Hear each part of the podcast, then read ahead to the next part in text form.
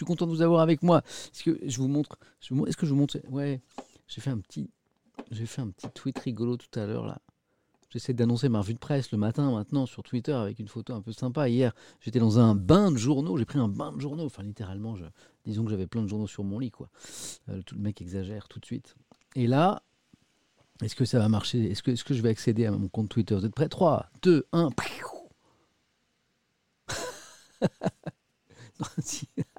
ça faisait longtemps que ça m'avait pas fait ça. Si, normalement, c'est là, là, là, là. Vous voyez, là où il n'y a rien, bah, normalement, il y a mon compte Twitter. À gauche, là, il y a, normalement, il y a tout ce qu'il faut. On va refaire un essai, là. Normalement, parfois, c'est drôle. Hop. Ah, c'est rien du tout, c'est fou. C'est fou. C'est un petit clic et bam, c'est parti. Bon, bah ça marche alors. Donc ça, c'est, regardez, c'est la, c'est la photo que je viens de poster il y a 5 minutes, là. Hein elle, est pas belle? Ah, J'avais pas vu les commentaires. Il n'y a pas de chauffage chez toi? Comme à mon boulot, quoi. Oh mon pauvre Nemorimushi. Beau gosse, beau gosse avec le bonnet. Alors ça, je sais que c'est pas vrai. Je sais que j'ai, je sais que j'ai une tête bizarre avec le bonnet. C'est pas vrai. Merci quand même. C'est mal isolé? Non, mais je suis super frileux. Puis là, je, euh, voilà. Euh, j'avais pas vu. J'avais pas vu les.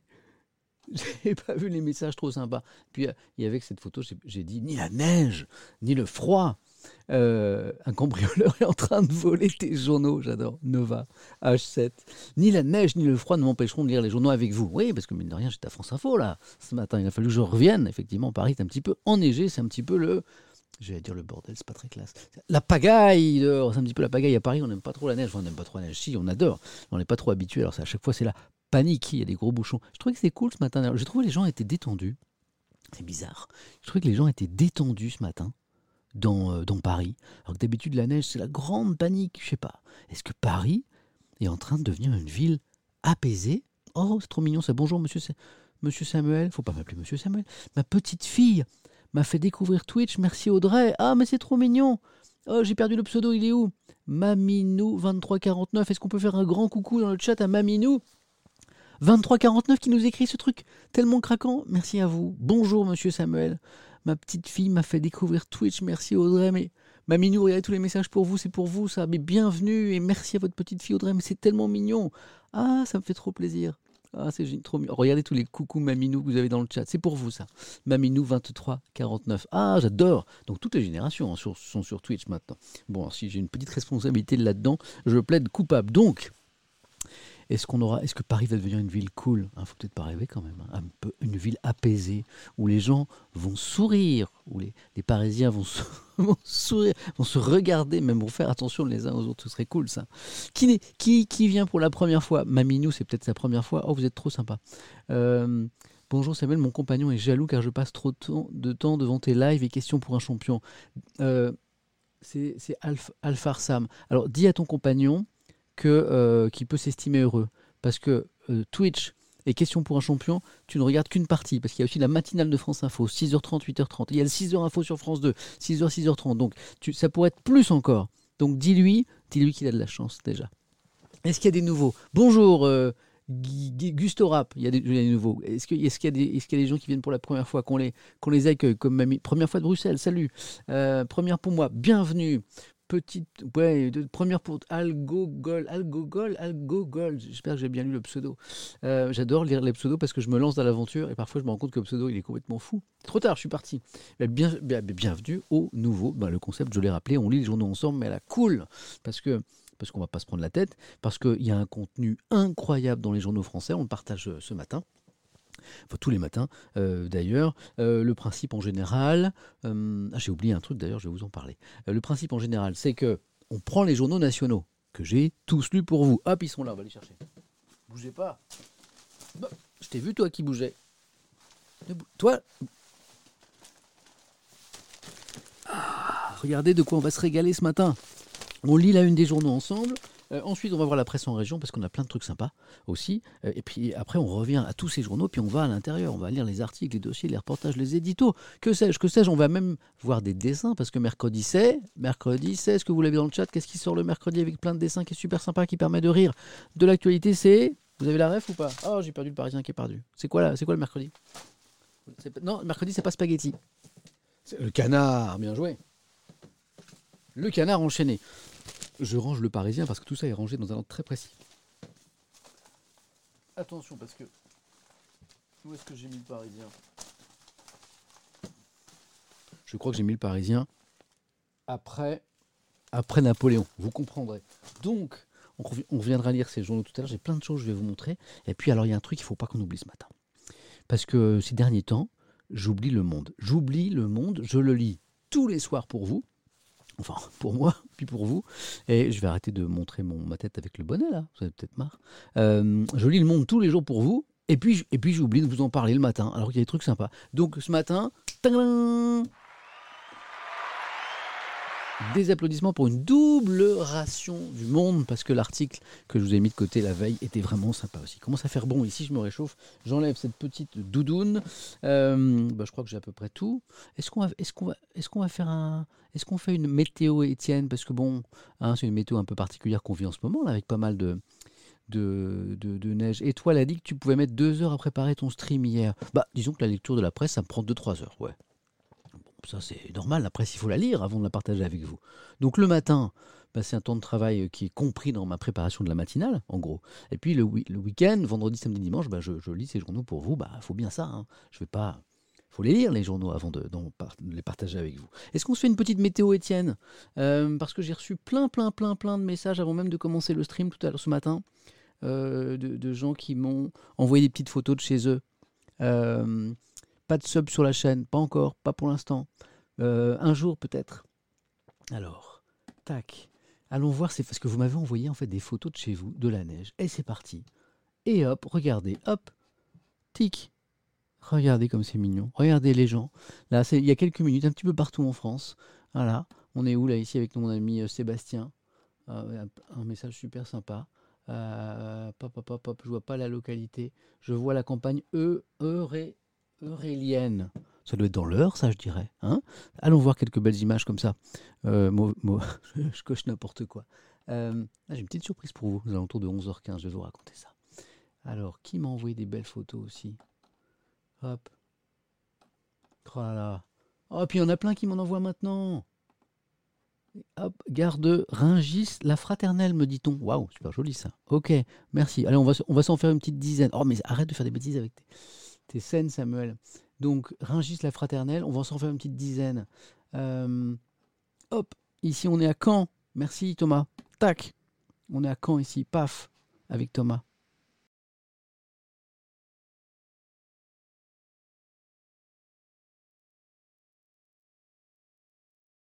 Est-ce que je serai pas de retour?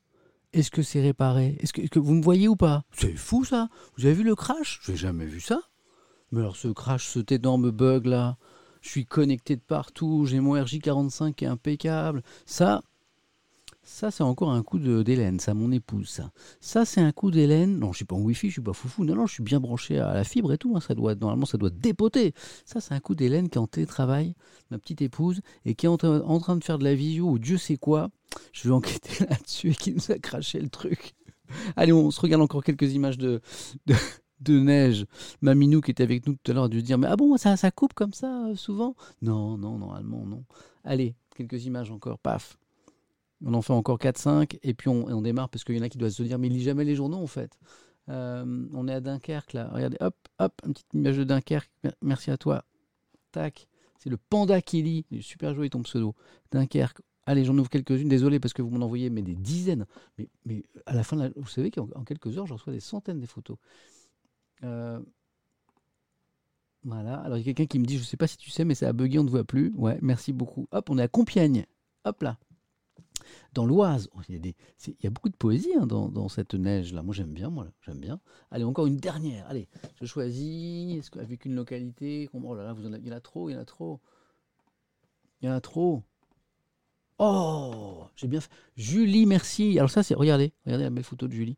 Tac. Et ça va être la dernière. On est à Strasbourg, avec la cathédrale, de Strasbourg. C'est joli, non? Hein? Voilà. Et là, je dis, je vais dire merci à, je crois que c'est Julie qui nous envoie ça et qui me dit un petit message très sympa. Strasbourg, première fois sur ton live, grâce à un cours qui saute. Super contente. Bon, alors euh, les, ceux qui sont là pour la première fois, sachez que ça crache jamais. Hein. c'est, quand même très très rare euh, que ça crache euh, comme ça. Bon, merci à tous, les amis. Merci pour ces quelques images. J'aime bien faire une petite météo, Étienne aussi. C'est rigolo. Bon, Maminou et tous les autres, ne soyez pas inquiets. Hein, ça a craché, mais ça ne crache pas souvent. Bon. On y va? Alors, rappelez-moi si j'oublie des trucs. Ok? On va regarder les unes des journaux nationaux.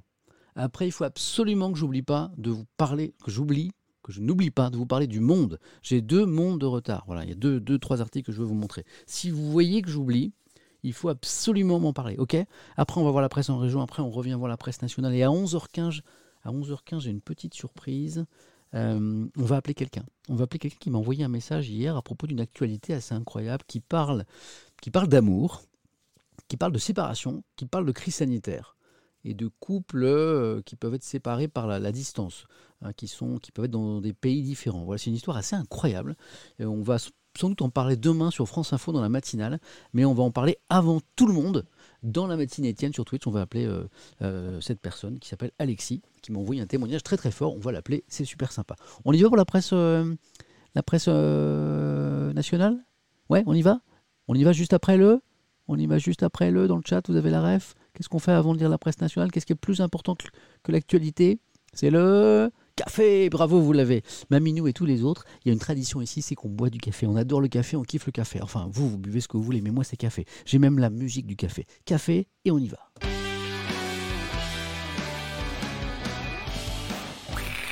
Il est là.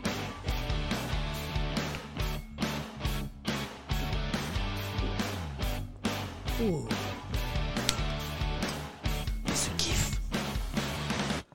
le petit bonheur. Là, on peut y aller. Là, c'est allumé, là. Ok, d'accord, là, on peut y aller. C'est parti. Bon. Plein de trucs à vous montrer. On a une belle euh, livraison ce matin des journaux. Regardez, on parle d'abord de climat parce qu'il y a le projet climat, hein. le projet de loi sur le climat. Écoutez ce joli bruit journaux. Qui est présenté ce matin au Conseil des ministres? Eh ben, Sans doute à l'heure où on parle, les ministres sont euh, réunis autour du président Macron, hein, le président préside toujours le Conseil des ministres, pour ce projet de loi très attendu, issu, euh, bah, vous savez, des propositions de la Convention citoyenne pour le climat. Il y avait beaucoup d'attentes, beaucoup de déceptions. Sans doute Macron abat ses cartes, c'est la une des échos. On verra justement à propos de déception bah, que l'humanité, par exemple, est déçue. Le journal L'Humanité, à propos euh, de, ce, de ce texte, parle de la fonte des ambitions, la fonte, hein, les glaciers, tout ça. Jeu de mots.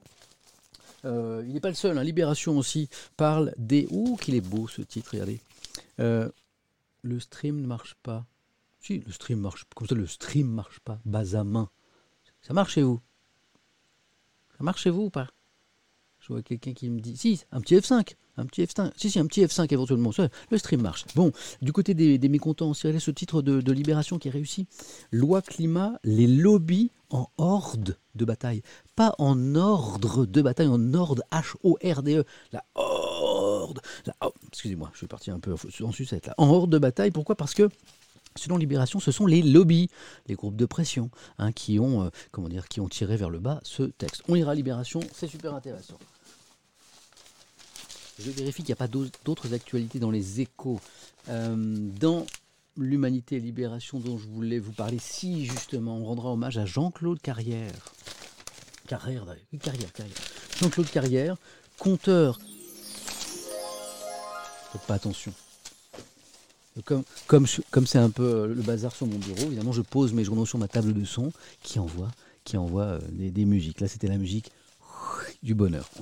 Vous voulez la musique du bonheur? C'est ça la musique du bonheur. L'immense Jean-Claude Carrière, comme le dit Jonathan euh, à l'instant dans le chat, un conteur de mille et une vies, grand homme de lettres, l'écrivain, scénariste, dramaturge, plume et compagnon des œuvres majeures de Buñuel, de Peter de Godard, est mort lundi à 89 ans. Hier, j'ai pas pu vous en parler parce qu'il n'y avait, avait pas encore les articles dans la presse. Il y a un très bel hommage dans Libération. On le lira.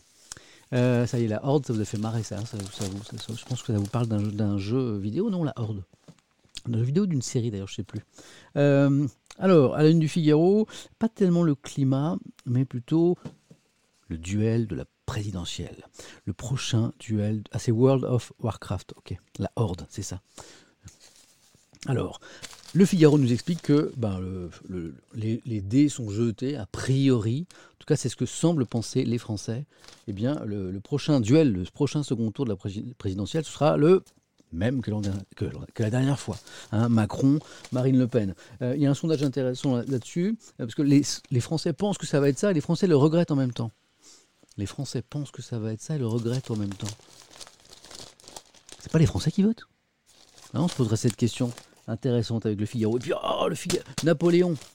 Il y a quelques jours, j'avais un dossier super intéressant dans un magazine sur Napoléon. Hein, c'est un, anniversaire, ce bicentenaire, bicentenaire de sa mort. Ça a créé plein de polémiques parce que Napoléon est un personnage extrêmement controversé avec du plus et du moins. Le Figaro prend parti ce matin plutôt pour. Oh, excusez-moi, je fais du bruit. Ça, c'est les cigales la nuit. Et hop, et on en parlera ici. Qu'est-ce qu'on a d'autre? Oh, le vélo. C'est fini les oiseaux? Excusez-moi. Le vélo à Stockholm. Hein, les, les, les Français se mettent un petit peu au vélo de plus en plus. Mais alors en, Suède, en Suède, ça a commencé voilà bien longtemps et on fait du vélo par tous les temps. On verra ça. Ils ont des trucs les Suédois. Donc si ça vous intéresse, euh, comment faire du vélo sur la neige, par exemple, bah, c'est possible. Voilà. Ah, je vois que ça vous a énervé. Hein, le, Napoléon, ça vous a énervé, certains. Et le second tour, Marine Le Pen, Macron aussi. Euh, ah, le Parisien. On va s'aérer un petit peu. On va parler de cuisine. Tout stocké de cuisine, c'est la du Parisien parce que Top Chef revient. C'est la 12e, 12e édition quand même hein, du grand concours de cuisine de M6. Donc 12, 12 saisons, c'est quelque chose. Euh, et euh, le Parisien fait le constat bah, que les, Français se remettent à cuisiner depuis quelques années. À un moment, on était passé au plat tout fait, vous savez, au, aux plats, dans les, on appelle ça, les, plats de traiteurs dans les supermarchés, quoi, hein, sous vide ou congelés, eh ben on est en train de recuisiner. Et puis dans le Parisien aussi, on lira un article sur Claire Koch. Claire Koch, c'est cette jeune femme que vous voyez ici. En fait, c'est une collègue de France Info et elle a écrit un super livre parce que elle est arrivée de Turquie quand elle avait un an et elle a changé de prénom. Claire, c'est pas son prénom turc, c'est le prénom qu'elle s'est choisi quand elle a été naturalisée. Bah, ça a été très compliqué vis-à-vis de ses proches, de sa famille notamment. Et Claire a écrit un livre à ce propos euh, bah, qui interpelle beaucoup de personnes. Il y a un très bel article dans le Parisien. Euh, je saluerai ma consoeur Claire Koch. De plus en plus de faux sur le marché de l'art. En fait, c'est incroyable. Il y a une explosion du faux, des faux tableaux, des, fausses œuvres d'art. Pourquoi? Parce que bah, les enjeux financiers sont énormes. La Croix s'est penchée là-dessus sur le vertige des faux. C'est assez intéressant. Euh, l'opinion nous dit que euh, enfin nous rappelle plutôt parce qu'on savait déjà que euh, eh bien, euh, du côté des, vieux partis, enfin des vieux partis comparés à La République en marche, à LR à la droite et au PS, bah, ça va pas très très fort. Là il y a un coup de projecteur sur LR, friture sur la ligne économique notamment. L'opinion dit que le, parti de la droite traditionnelle républicaine est bien mal en point. On ira très vite sur l'équipe qui nous parle d'une nouvelle formule de Ligue des Champions. Ça m'a pas passionné. Bon, ben, je, vous dirais de quoi il, il retourne quand même pour qui, se passionnent quand même euh, pour, les, et pour, le foot. Pour le foot. Et il y en a. Et on se régalera avec le canard enchaîné. C'est le mercredi. Et là, on a une belle livraison. On va se régaler. On va se régaler avec euh, euh, les titres, avec les jeux de mots, avec plein de dessins. Il y a plein de dessins vraiment réussis sur l'actualité. Et puis avec les, je crois que ça s'appelle les mini-mars. Ouais, c'est ça, les mini-mars. Les mini-mars, c'est des petits échos, notamment en politique, des choses assez rigolotes. Voilà. On se détendra avec le canard enchaîné. Plein de choses sympas. Bon, eh ben, qu'est-ce qu'on fait maintenant? Est-ce qu'on va voir la presse régionale ou est-ce qu'on va voir le monde? Voir la presse régionale? Qu'est-ce que vous en pensez? Je, hein? Est-ce qu'on va voir la presse régionale ou est-ce que je vous lis un petit peu le, monde? Le monde? Ah, le monde. Ah, bah écoutez, j'ai plein de réactions. Oh, on y va sur le monde. Ok, d'accord. De toute façon, on ira voir la presse régionale aussi. Bon, c'est parti. nos régions ont du talent, je suis d'accord. Mais il y a plein de gens qui me disent le monde. Ok, les régions, on ira les voir de toute façon. Alors, où est ma souris? Elle est ici. Normalement, si j'appuie là, vous allez avoir ma tablette. Suspense. J'ai une musique pour le suspense. Est-ce que ça va marcher? Oui, ça marche. Alors, là, on va d'abord récupérer le monde que j'ai oublié de vous lire il y a deux jours. Parce que ce dossier est super intéressant, comment la génération Covid vit la crise. On parle des jeunes, bien sûr. On y va. Le Monde, dans une série en trois volets, par la rencontre des jeunes confrontés aux multiples conséquences de la crise sanitaire, le Covid-19 bien sûr. À Paris comme en province, dans tous les milieux sociaux, ils disent leur difficulté à se projeter dans l'avenir en cette période d'incertitude. Dieu sait si c'est difficile pour les jeunes aujourd'hui. De l'entrée à l'université, à la quête d'un premier emploi, les étapes initiatiques qui marquent d'ordinaire l'arrivée à l'âge adulte sont brouillées. La situation est particulièrement pénible à vivre pour les 2,7 millions d'étudiants en France dont les conditions euh, de vie se sont détériorées ces derniers mois. Donc bon, ça, on en a déjà parlé ensemble à de nombreuses reprises, mais c'est traité de façon très intéressante par le monde. Et on a une interview de la sociologue Anne Muxel avec euh, petite, euh, une petite dose d'optimisme pour qui cette génération garde malgré tout confiance en elle et à sa capacité à s'en sortir. Bah, J'espère bien. Allez, on y va. Feuilletons un petit peu ce, dossier du monde il y a deux jours que je vous ai mis de côté. Donc la génération Covid stoppée en pleine euh, en vol, vous êtes peut-être concerné, vous êtes peut-être dans cette tranche d'âge. Je vois que le FC étudiant est, présent. Euh, elle, m'énerve cette appellation génération Covid pour parler des jeunes. J'entends, j'entends, mais bon, euh, ça a le mérite de recouvrir euh, plein de, situations quand même compliquées.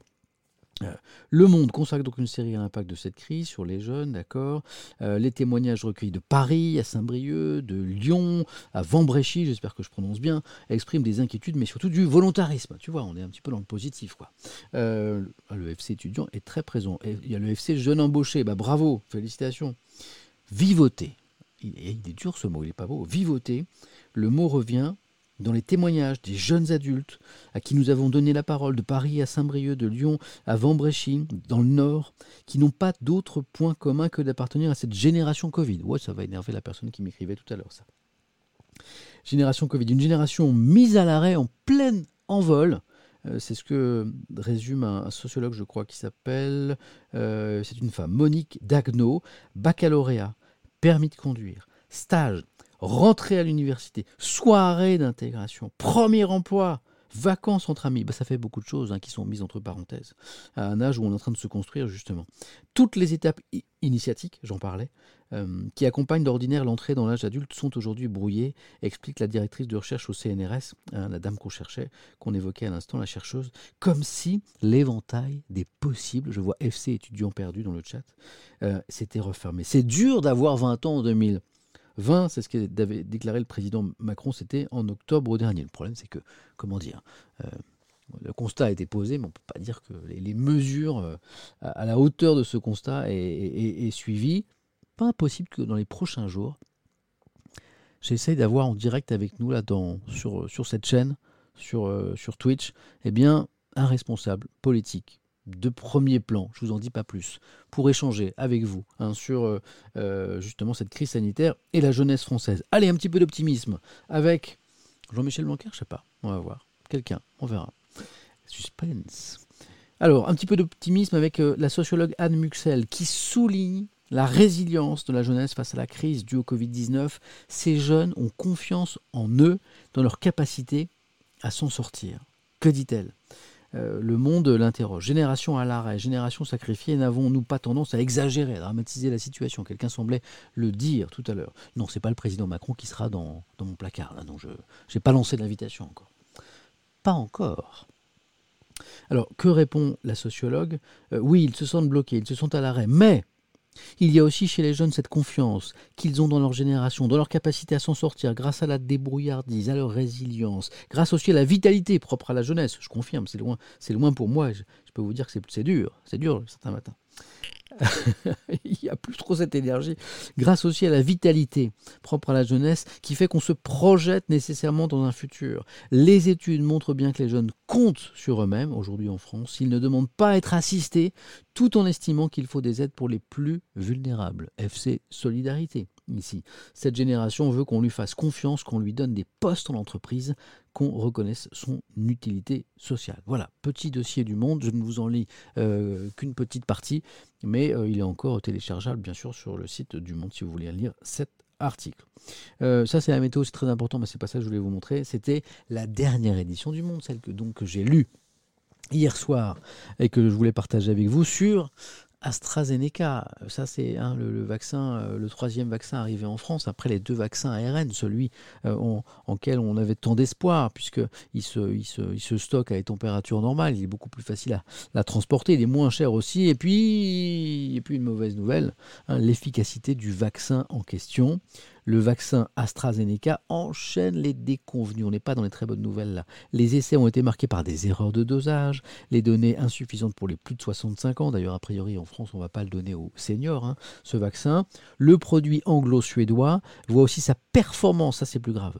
Mise en doute contre le variant sud-africain dont il ne découvrait que 22% des formes légères. En Afrique du Sud, la campagne de prévention qui repose euh, essentiellement sur euh, ce vaccin AstraZeneca, a été purement et simplement suspendu.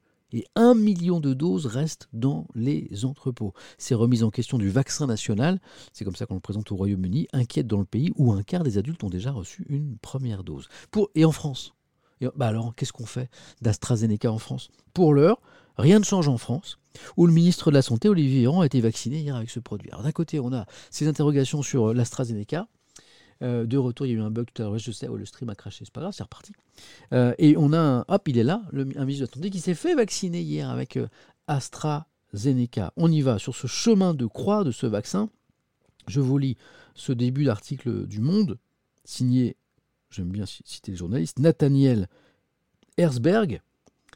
Chez AstraZeneca, nul doute qu'on doit adorer Olivier Véran. Non seulement le ministre français de la Santé s'est fait vacciner lundi, lundi 8 février, donc c'était pas hier, c'était lundi, dans la matinée avec le produit développé par le groupe euh, anglo-suédois et, l'université d'Oxford, mais il a invité l'ensemble des soignants à en faire de même. Lors d'une conférence de presse, il a été interrogé sur la décision prise la veille, je vous en parlais, par les autorités sanitaires d'Afrique du Sud de suspendre la campagne de vaccination dans leur pays en raison de la trop faible efficacité que j'évoquais tout à l'heure, face au variant B1351, qui est le nom scientifique hein, du variant sud-africain. Je, pas moi, hein, euh, monsieur le ministre, je continue de recommander la vaccination par le vaccin AstraZeneca qui protège contre 99% des virus qui circulent sur notre territoire. C'est ça la petite nuance, puisque euh, la suite de l'article explique, c'est que le variant sud-africain, ben voilà, je le lis dans le chat, Merci. Sano, chez nous, Astra reste un bon choix car on n'a pas de variant sud-africain. Voilà, à ce jour, il y a très très peu, il y a quelques cas. Très très peu de cas de variant sud-africain contre lequel AstraZeneca n'est pas efficace. En revanche, il semble l'être contre euh, le, virus initial et euh, aussi contre le fameux variant anglais. Voilà pourquoi eh bien, le ministre de la Santé estime qu'il est toujours intéressant chez nous. Voilà. Bon, après, euh, voilà le monde revient sur ce chemin de croix. Hein, les, tous les petits problèmes qui ont accompagné aussi la, la, fabrication de ce vaccin. Puis là, vous avez euh, profitez-en parce que vous ne le verrez pas. Ça y est, je vois des, je vois des sexy dans, dans le commentaire. Là, voilà, des Olivier Véran. Il soulève 90 kilos chaque semaine. En fait, voilà, c'est vrai qu'il est plutôt en forme, euh, Olivier Véran. Vous avez raison. Oh, la petite polémique de psychose ça, bah un joli pseudo. Pourquoi le ministre s'est fait vacciner de, quel droit est-il prioritaire Alors, bonne question. Je pense avoir la réponse. Euh, on ne peut pas demander en même temps, parce qu'on leur a demandé euh, à, nos, ministres, à nos élus de montrer l'exemple, de montrer l'exemple en se faisant vacciner devant les appareils photo et devant les caméras. Vous savez, à l'époque où tout le monde était super méfiant, vous vous rappelez de, cette époque où les Français ne voulaient pas se faire vacciner à un moment? En tout cas, c'est ce que disaient les sondages. Ben, on a dit aux on a dit aux, ministres et aux élus, faites-vous vacciner devant les caméras. Et puis, et vous avez raison dans le chat, par ailleurs, il est médecin de formation. Mais je pense que là, il est plus, il est plus dans sa fonction de ministre pour donner l'exemple. Hein. Il y en a d'autres, euh, dans d'autres pays euh, euh, étrangers, des, chefs d'État et de gouvernement se sont fait vacciner, a priori, plutôt pour donner l'exemple. Ah, ça, c'est une petite marotte de Samuel Etienne. Oui, il est médecin. Oui, il est médecin, bien sûr. Euh, une petite marotte de Samuel Etienne. Moi, je crois que notre pays, d'ailleurs je ne suis pas le seul, puisque la justice européenne a condamné euh, la France récemment à ce propos, je crois que notre pays, on ne s'occupe pas assez de, de la pollution de l'air. Voilà, je pense qu'on est super à la bourre là-dessus, et il serait temps que euh, nos gouvernants, ce gouvernement et, et, les passés et les futurs, s'occupent enfin de façon sérieuse de la pollution de l'air. Et qu'est-ce que je lis dans la dernière édition du Monde, et vous pouvez le lire avec moi, un décès les chiffres sont dingues. Un décès sur cinq dans le monde serait lié à la pollution de l'air. Un décès dans le monde serait lié à la pollution de l'air. Lisons ces chiffres. D'où viennent-ils?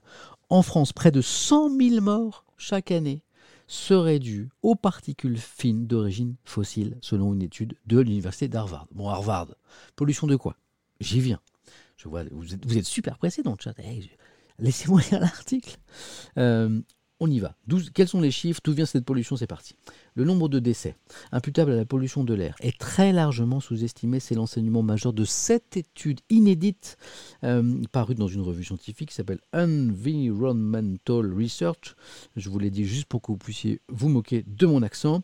Des chercheurs en santé environnementale, euh, notamment d'Harvard, je vous le disais, ont cherché à mesurer la mortalité due aux particules fines. Les voici. Je vous le dis celle de diamètre inférieur à 2,5 micromètres. Quelqu'un me posait la question à l'instant. Donc là, on parle euh, de ces particules fines issues de la combustion des énergies fossiles, charbon, pétrole, diesel principalement. Ok? Vous voyez d'où ça vient? Et les résultats sont alarmants. En France, selon leurs calculs, près de 100 000 décès prématurés, 100 000 décès prématurés, des gens qui n'auraient pas dû mourir s'il n'y avait pas eu cette pollution, on est d'accord sur la définition, serait attribué chaque année à la pollution de l'air extérieur liée aux énergies fossiles. Ben voilà, euh, c'est dit. Euh, soit 17,3% de l'ensemble des décès. 17,3% de l'ensemble des décès en France, c'est la pollution de l'air. Il serait peut-être temps de faire quelque chose. Voilà. Euh, 600 000 morts par an, quelqu'un me pose la question, c'est plus que le Covid. Bah oui. Bah oui. On est à combien Je crois qu'on est de, mémoire, je crois qu'on est à 85 000 morts. Euh, plus de 80 000 morts en France, euh, de, morts dues au Covid. Morts Covid France. J'ai ce chiffre en tête que j'ai donné ce matin. Euh, où est-ce que je vais le trouver? 80 147, là je le chiffre, voilà, plus de 80 000, on est d'accord. Voilà, en 10 mois. Donc on est un ratio, un ratio qui quelqu'un, euh, c'est algorithmie, qui, me dit, bah oui, on est sur le même ratio. Hein parce que 80 000 en 10 mois, on n'est pas encore sur une année de crise sanitaire, wow, on y est presque quand même. Hein. Donc on, est, on, est, on peut quand même dire que la pollution de l'air tue autant, voire un peu plus. Donc il est temps de faire quelque chose. Moi, je ne donne pas souvent mon avis sur l'actualité, mais là, je pense qu'il faut quelque chose. Il faut en faire quelque chose. Question, comment expliquer que cette mortalité attribuée à la pollution de l'air euh, a pu à ce point être sous-estimée? Euh, Eh bien, l'article l'article publié dans la revue scientifique se fonde sur un nombre sans précédent, c'est ça qui est nouveau, euh, d'études récentes, notamment épidémiologiques, et puis une méta-analyse qui n'avait pas pu être incorporée dans les estimations précédentes. Grâce à ce corpus, les auteurs ont pu élaborer un nouveau modèle d'évaluation des risques. Voilà. Bon, c'est quand même dingue, quoi. Hein. donc là, je pense qu'il faut faire quelque chose. Euh, la justice européenne a récemment condamné la France pour inaction inaction en matière de réchauffement climatique et puis inaction aussi dans sa lutte contre la pollution de l'air. Moi, je, voilà, je, me, me dis que là, il y a quelque chose à faire quand même. 100 000 morts par an. Bon, une petite question technique, j'ai besoin de vous, parce que vous êtes pour certains d'entre vous beaucoup plus calés en informatique que moi. Que je pense que vous entendez un petit peu de temps en temps mon, petit PC que j'aime, portable, parce que je stream parfois, je me déplace, qui souffle, qui souffle parce qu'il a chaud, il souffle. Alors parfois, est-ce que, est que vous l'entendez un petit peu dans le micro? Est-ce que vous l'entendez ou pas? Parce que j'ai une question à vous poser là-dessus. Vous l'entendez un petit peu On l'entend un petit peu. Voilà. J'ai vu hier sur Internet, en surfant, comme ça, qu'il y avait des trucs, des espèces de petites euh, tablettes sur lesquelles on pouvait poser le PC portable pour le refroidir. C'est un nom, je ne sais plus. Voilà. Hein. Est-ce que c'est est -ce intéressant? Est-ce que c'est intéressant? Ah, j'ai l'impression que le bruit, vous n'aime pas trop. Mon ventilateur couvre le bruit du tien. Est-ce que ça, ça marche, mais ça fait plus de bruit? Ça marche bien, mais comme ça ventile. Ok. Hyper gadget, ça sert à rien? Pas intéressant? Non. Bon, bah écoutez, j'ai bien fait de vous demander. Bon, je vais vite envoyer un texto à mon épouse pour pas qu'elle me l'achète. Euh, parce que je lui, ai envoyé ça, comme c'est à Saint-Valentin. Hein? C'est pour les gamers. Ça refroidit vachement. Non, pas gênant.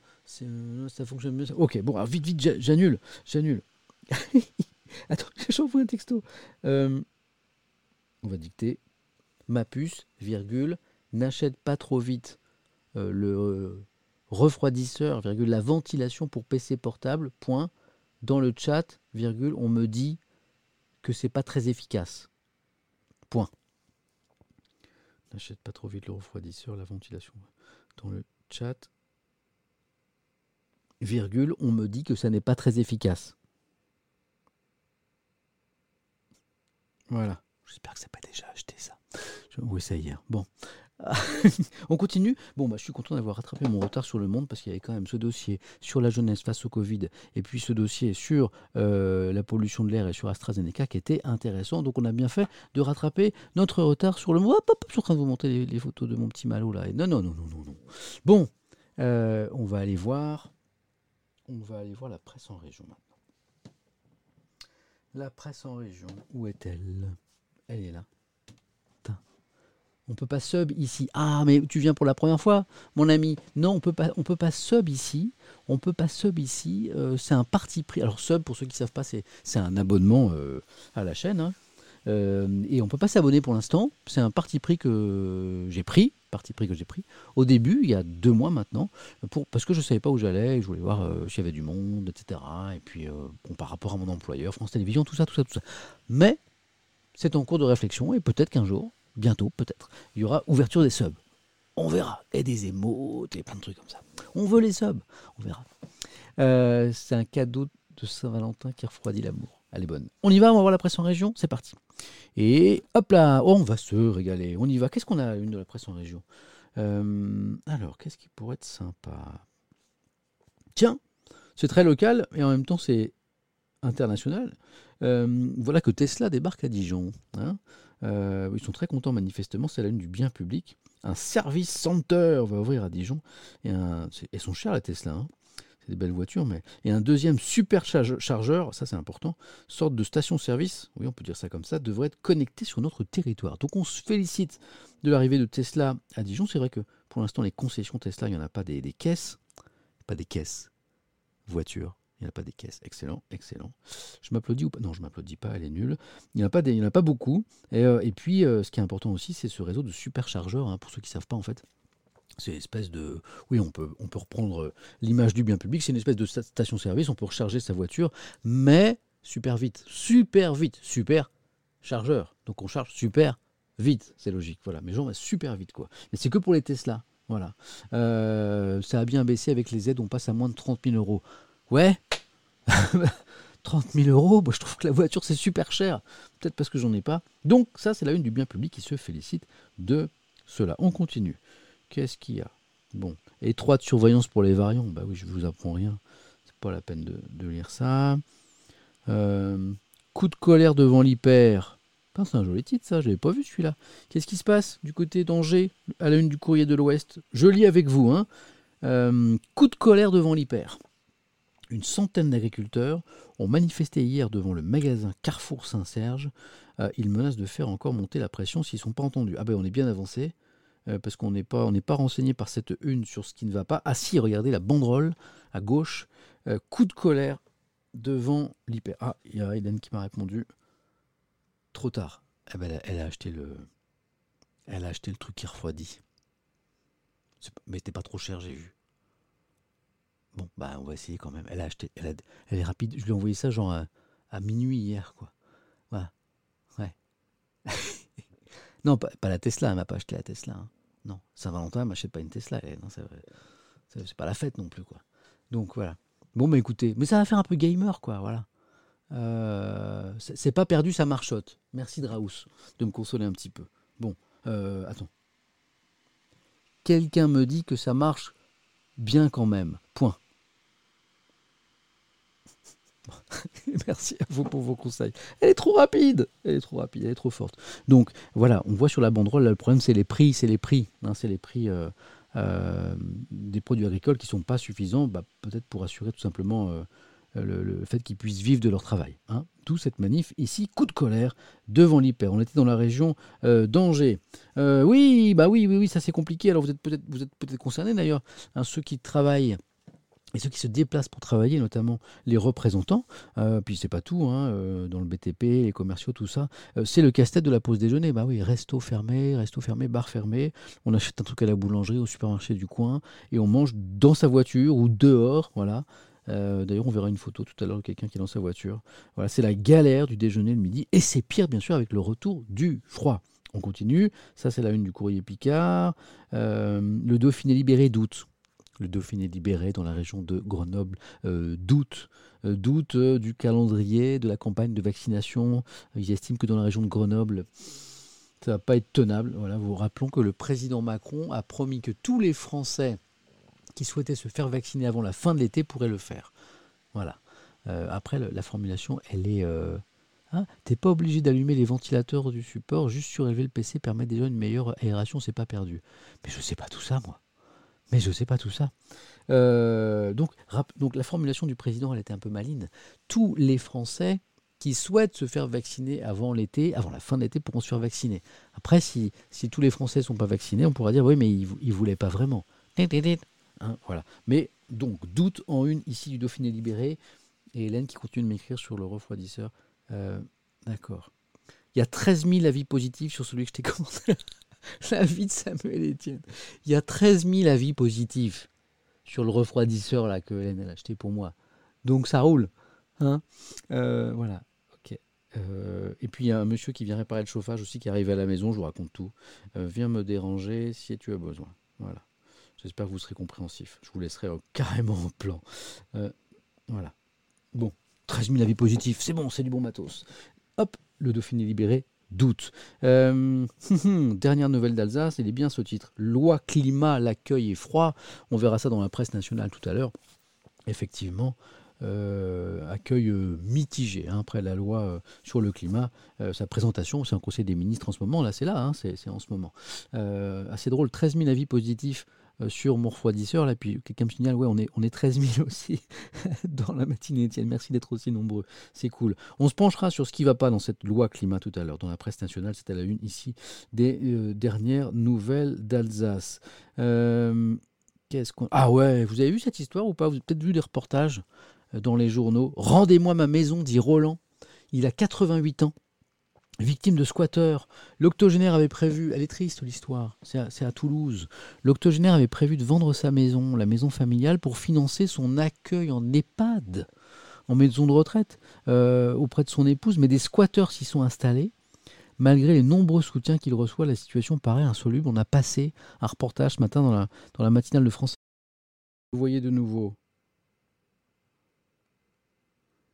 Je suis de retour je suis de retour. Un petit F5 un petit, un petit F5. Normalement, ça marche. Voilà. Est-ce que, vous me voyez? Est-ce que vous me voyez? Je suis, là, les amis. Je suis là. Je suis là. Je suis là. Vous m'entendez? C'est bon? Allez, un petit F5. Un petit F5, F5 c'est reparti. Voilà. Je sais pas ce qui se passe. Euh, ça, ça coupe jamais comme ça à la maison. Euh, voilà, un petit F5 et c'est reparti, les amis. Voilà. Je sais pas si c'est le mec du chauffage qui a tout cassé. Voilà, ou c'est parce que vous êtes trop nombreux. Euh, voilà. En tout cas, Hélène m'assure, m'assure que, euh, comment dire, que que que c'est pas elle et parce qu'elle est pas elle est pas du tout en visio là. Elle prend pas de elle me dit je ne suis pas en train de te prendre de la bande passante. Voilà. Est-ce que vous m'entendez bien? Est-ce que vous me voyez bien? Hein? Le RJ45 il est branché les amis. Et le non et le PC il marche très très bien aussi est-ce que vous, me voyez bien, vous m'entendez, tout va bien? On y va? On continue? Ok. Donc cette histoire, elle est dingue quand même. Hein, voilà. Roland, 88 ans, victime de, de squatter. Rendez-moi ma maison. Bon, alors la, loi, il euh, y a une nouvelle loi hein, qui, devrait permettre euh, de, résoudre ce genre de situation plus facilement, mais, c'est extrêmement compliqué. On a donné la parole euh, à, l'avocat de, la personne. Voilà, c'est ainsi. Et euh, ce matin, dans le reportage, je vous le disais sur France Info, on entendait, on entendait eh bien, euh, des squatteurs. Des squatteurs qui disaient Mais nous, alors c'est ça qui est, euh, assez hallucinant, mais nous, on, squatte parce qu'on on nulle part où aller. Voilà. Et, puis, les, membres du comité de soutien leur disaient Mais oui, mais. Et alors, c'est pas parce que vous êtes dans la difficulté que vous devez mettre un octogénaire également dans la mouise. Hein. Donc voilà, ce débat il est compliqué. Mais je pensais pour Roland, ce pauvre monsieur là, qui aimerait bien récupérer euh, sa maison pour, euh, euh, la vendre et rejoindre sa, son épouse en EHPAD. Voilà, situation extrêmement compliquée. bon, ça marche, ça marche mieux ce matin. c'est peut-être la neige hein, qui, produit. C'est peut-être la neige qui fait que ça, coupe encore? Ça, coupe? Ouais. Ou ça va. Vous m'entendez bien toujours Ça va? Ça va? On peut continuer? Ça va? Ok, c'est bon, continue. Euh, désolé pour les petites coupures. C'est peut-être la météo. Hein. Euh, qu'est-ce qu'il y a d'intéressant ce matin dans la presse nationale? Euh, Ah oui, il y a aussi des musées qui piaffent d'impatience. Hier, hier, on a Hier, on a fait un sondage sur, sur le secteur de la culture, et notamment sur la réouverture des, musées. Hein. les musées qui piaffent d'impatience, ils aimeraient tellement avoir un, feu vert, eux qui disent avoir des protocoles sanitaires largement suffisants. Hein, pour pouvoir rouvrir. Et pour l'instant, ils n'ont pas le, le, feu vert. La balle est dans le camp de la ministre de la Culture, Madame Bachelot, et encore plus dans celui du président Macron. Bien sûr, on continue. Ça, c'est la une de l'Est éclair. Tu étais premier monde, c'est un complot. J'étais Non, j'étais pas premier monde, c'est impossible. J'étais pas premier stream monde. Il y, a, des, y gros streamers ce matin, j'ai regardé. Il y a des gros streamers. C'était premier stream monde? Ah bah c'est pour ça alors. Bah, c'est pour ça, c'est un complot. Je, ne suis pas complotiste. Je ne suis pas complotiste, mais là, c'est un complot. Là, là, c'est un complot. Allez, on continue. J'espère que vous n'êtes pas trop nombreux à, être partis à cause des petits problèmes techniques. Ça va se, ça va se remettre bien. Si ça recommence, si ça recommence, euh, non, je suis pas complotiste. Si ça recommence, euh, je, vais, euh, je débrancherai le RJ45 et j'essaierai de passer en Wi-Fi. Peut-être que ça résoudra le problème. Euh, je disais tout à l'heure que le variant brésilien n'était pas beaucoup en France, que quelques cas, vous en avez un ici, les amis. Donc il est quand même là. Hein. il commence à circuler un tout petit peu. dans ce collège, c'est l'Est républicain qui nous en parle. On est dans la région de Nancy. Un élève de 4e du collège Georges Schepfer, vous connaissez peut-être, habitant de la région, testé positif au variant brésilien du collège Samba au collège. UPL 76. Euh, je, valide, je valide limite. Covidinho, vous êtes partis. Vous êtes des foufous quand même. Vous avez raison. Même de ça, il faut savoir rire. Parce que si on peut pas rire du Covid, hein, euh, pour le moral, c'est pas plus mal. Avec Covidinho, je valide. La Samba au collège, je valide. Euh, l'établissement est partiellement fermé jusqu'au 12 février. Donc ça, c'est moins drôle pour les élèves et pour les enseignants. Sauf, sauf pour ceux qui n'aiment pas l'école, bien sûr. Qu'est-ce que je vous montre? En une de la presse.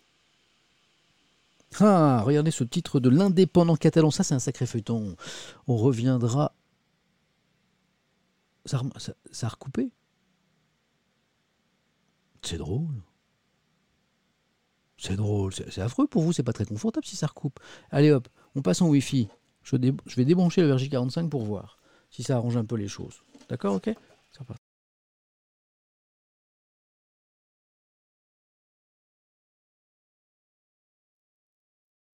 Crois qu'on est revenu. Alors, c'est fou ça. Bon, je crois que c'est reparti, les amis. Mais euh, dites-moi, certains me disaient c'est la faute de, Twitch, c'est pas la faute de Samuel Etienne. J'ai jamais eu autant de soucis. Pour ceux qui sont avec nous pour la première fois, j'ai jamais eu tous ces soucis. C'est fou ça. Quelqu'un me disait tout à l'heure, oui, c'est pas la faute de Sam. Merci. C'est la faute de Twitch. Mais euh, moi, je, vois que mes autres amis streamers là, euh, sur Twitch, ils n'ont pas de problème. Donc, ça va bien. D'accord? Ça doit venir de Twitch? Bah oui, mais pourquoi les autres streamers n'ont pas de problème? Twitch up ton stream à chaque fois que tu gagnes des. Bah, tu crois? Bon, vous êtes peut-être trop nombreux. Allez, on continue, on espère que ce sera un petit peu plus stable. C'est quand même embêtant ça. À quoi ça sert que Ducro euh, se décarcasse? À quoi ça sert que. Non, non, j'ai un super PC vraiment. C'est Étoile qui m'a choisi mon PC. Je peux vous dire que ça. Et vraiment, carbure. Et puis j'ai la fibre et tout, donc il n'y a pas de problème. Bon, écoutez on prie pour que ça marche bien. Ça, c'est super intéressant. On parlait de la fermeture des, musées. La justice fermera-t-elle les musées de Perpignan? C'est un incroyable bras de fer qui se déroule à Perpignan, où le maire de la ville, qui est un maire Rassemblement National, euh, Louis Alliot, mais c'est même pas trop sa couleur politique. Je pense que n'importe quel maire aurait tenté le coup. Louis Alliot, en fait, il a décidé de rouvrir quatre musées. Quatre musées de la ville. Euh, contre la vie, bah, contre la loi, hein, puisque c'est interdit, et il, s'est engagé dans un bras de fer avec la justice, voilà, et le tribunal administratif va rendre euh, son, jugement euh, dans les prochains jours, c'est imminent. En attendant, eh bien, il y a quatre, musées qui ont rouvert à, à, Perpignan. Voilà, bras de fer engagé à Perpignan, c'est l'indépendant catalan qui en parle ce matin. Je vois qu'il y a des habitants de Perpignan ici. 10h53, euh, ça ne coupe pas, on continue alors. Hein. J'ai remis le, RJ45, hein, vous inquiétez pas. On continue. Qu'est-ce qui ferme? Quelqu'un me disait hier, tu parles pas toujours euh, des, territoires euh, d'outre-mer? Ben si, regardez, on est avec le journal de la Réunion, ici, hein, le journal de l'île de la Réunion. On ferme, on ferme quoi? Ben, Les centres commerciaux. Les centres commerciaux, alors, il n'y a, pas que dans la métropole. regardez, les chiffres de l'épidémie de Covid-19 ne sont pas bons, là, sur l'île de la Réunion. Le préfet devrait annoncer c'est attendu, la fermeture des galeries marchandes de cinq grands centres commerciaux et de deux magasins de bricolage, voilà, c'est très précis, dès demain. Quatre communes pourraient également être concernées par un couvre-feu. Donc vous voyez que la situation sanitaire à La Réunion, elle est également inquiétante. Ouais, c'est intéressant. Ouais, des, bon, des unes sur la neige, d'accord. Le Midi Libre rend un hommage, comme Libération ce matin, comme d'autres journaux, à Jean-Claude Carrière, hein, le scénariste, l'immense scénariste et l'écrivain. Il y a un portrait magnifique dans Libération tout à l'heure. On le lira ensemble. Ce sera un vrai plaisir. Euh, le Midi Libre lui rend hommage euh, ce matin. Euh, voilà, on a ben, certains départements qui se félicitent, comme ici dans le Puy-de-Dôme, l'épidémie qui reste stable, nous dit la montagne, et puis d'autres qui s'inquiètent, le 06, les Alpes-Maritimes, si je ne dis pas de bêtises, c'est la lune de Nice matin, sur la corde raide. Ah, c'est vrai que les Alpes-Maritimes, euh, c'est l'un des départements les plus touchés là. Euh, réanimation saturée, positivité record, les AM, les Alpes-Maritimes, au plus mal. Quelle stratégie pour tenir se demande Nice Matin, qui est un excellent journal. Euh, qui doit déneiger et saler les trottoirs? Tiens, ça c'est une question d'actualité, parce qu'il y a une question de responsabilité, de responsabilité juridique. Si quelqu'un glisse sur votre trottoir là, juste devant chez vous et, se casse quelque chose. Euh, qui est responsable? Est-ce que c'est vous? Est-ce que c'est la ville? Eh bien, Nord-Éclair se pose la question. Je n'ai pas lu le dossier, donc je n'ai pas la réponse. Vous irez chercher si vous êtes concerné, si vous avez de la neige sur votre trottoir. On continue. Vaccination en Touraine, un vrai casse-tête. Eh bien, tu m'étonnes, tu m'étonnes. Je parle souvent de mon papa, qui est en Île-et-Vilaine, et qui, depuis le début de l'ouverture de la campagne de vaccination, essaye tous les jours d'aller sur les sites euh, internet dédiés pour prendre rendez-vous, qui appelle tous les numéros possibles imaginables pour trouver rendez-vous. Et puis, euh, bah, ça, fait, euh, voilà, ça fait plusieurs semaines qu'il essaye. Impossible d'avoir un rendez-vous pour se faire vacciner alors qu'il est largement concerné en raison de son âge. Vrai casse-tête en Touraine, mais vrai casse-tête dans plein de régions en France. on manque de vaccins, je, je n'invente rien ce matin. pap. Ah, Ouest France, euh, puisqu'on parlait de la Bretagne, le grand journal breton fait sa une sur la loi climat, dont on va beaucoup parler dans la presse nationale. La loi qui veut verdir le quotidien des Français. Insuffisante, cette loi disent euh, certains, mais elle change quand même quelque chose. Ouest France en parle donc. Oh, c'est mignon, ça, le petit bleu d'Agen, c'est un de mes journaux que j'aime bien en région, le petit bleu d'Agen sur la Saint-Valentin. Saint-Valentin, euh, c'est bien. Ouh là là, c'est dans 4 jours, ça. 11, 12, 13, 14. Ah oui. Euh, si vous êtes concerné, s'il y a de l'amour un petit peu, si vous voulez fêter cette fête, vous n'êtes pas obligé. C'est dans 4 jours, hein, n'oubliez pas. Saint-Valentin, l'amour solidaire. De quoi s'agit-il? Elle est mignonne cette photo-là. Traditionnellement, la Saint-Valentin, les amoureux vont au restaurant. Vous n'êtes pas obligé, mais c'est une tradition. Euh, FCC libre, bah oui, je sais. Enfin, parfois, il vaut mieux être seul que mal accompagné. Hein. Euh, problème, ils sont fermés pour cause de Covid-19, les restaurants. Cependant, les fourneaux chauffent encore. C'est l'occasion d'aller d'allier pardon, un moment romantique à un geste solidaire envers nos restaurants. Il est donc temps de commander un dîner en tête à tête à domicile. C'est pas mal ça. C'est pas mal ça, effectivement. Hein. et puis si vous êtes en mode euh, FC euh, célibat ou célibataire, bah, n'hésitez pas à vous faire plaisir et commander un bon petit repas quand même. Hein. et puis ah, si j'étais. Le 14, ça tombe à quel jour ça? Euh, C'est en fin de semaine. Ah, si j'étais cool, je vous ferai un stream le, le, 14 au soir pour, les, pour le FC euh, célibataire. Là. Voilà. Ah oui, mais euh, oui, il faut que je fasse ma Saint-Valentin moi aussi à la maison, ça. Sinon, ça va. Hum, hum. Bon, je vais travailler ce dossier. Donc, ça, c'était cette jolie une du petit bleu d'Agen. hop, je continue avec la presse en région. Ah bon, c'est pas la première fois que j'entends parler de ce phénomène sur ces magasins qui vendent du cannabis. Ils sont coquins du côté de la presse de la Manche. C'est pas tout à fait du cannabis. Hein. Euh, à Cherbourg, deux boutiques désormais, on est à Cherbourg là avec la presse de la Manche, proposent des produits au CBD. Hein. Un site de vente en ligne vient de démarrer par ailleurs. Un nouveau magasin ouvert cette semaine à Saint-Lô. Cette substance, donc le CBD, à base de cannabis, est légale dès lors que les produits ne contiennent que des traces de THC, Euh, et donc pas d'effet psychotrope. Décryptage de ce produit dont l'image sulfureuse s'adoucit peu à peu. Est-ce qu'on peut parler de cannabis pour le CBD, les amis? Est-ce que, est que le CBD, c'est encore du cannabis? Dites-moi. Hein, c'est des choses qu'on prend euh, le CBD pour s'endormir, pour déstresser. Je vois. Ah, bah, il y a un sondage. Oui, non, oui, non, oui, non, oui, non. Bof, c'est pas super. Non, je te demande pas si c'est sympa. Est-ce que c'est du cannabis? Pas à proprement parler. C'est la même plante, oui, c'est ça. La différence, c'est le THC. Ok, on est d'accord. Bon, ouais. Donc, ça dépend du mot qu'on choisit. Mais je sais qu'effectivement, ça n'est pas considéré comme une drogue, même si au début, les magasins, c'est drôle, il y a quelques, quelques temps, il n'y a pas si longtemps, les magasins qui en proposaient en France euh, avaient beaucoup de soucis, étaient sans arrêt visités par les policiers, par les gendarmes, par les forces de l'ordre, hein, à cause de justement cette, euh, cette confusion entre euh, le CBD et le, truc là. Comme, J'en ai jamais vu en vrai, donc difficile d'en parler. Voilà, voilà, voilà. Donc la presse de la Manche. Qu'est-ce qu'on a encore à la une de la presse en région? La Normandie qui grelotte. Oh, bah oui. Oui, effectivement. Euh, on n'aimerait pas être à la place de cette euh, jeune femme.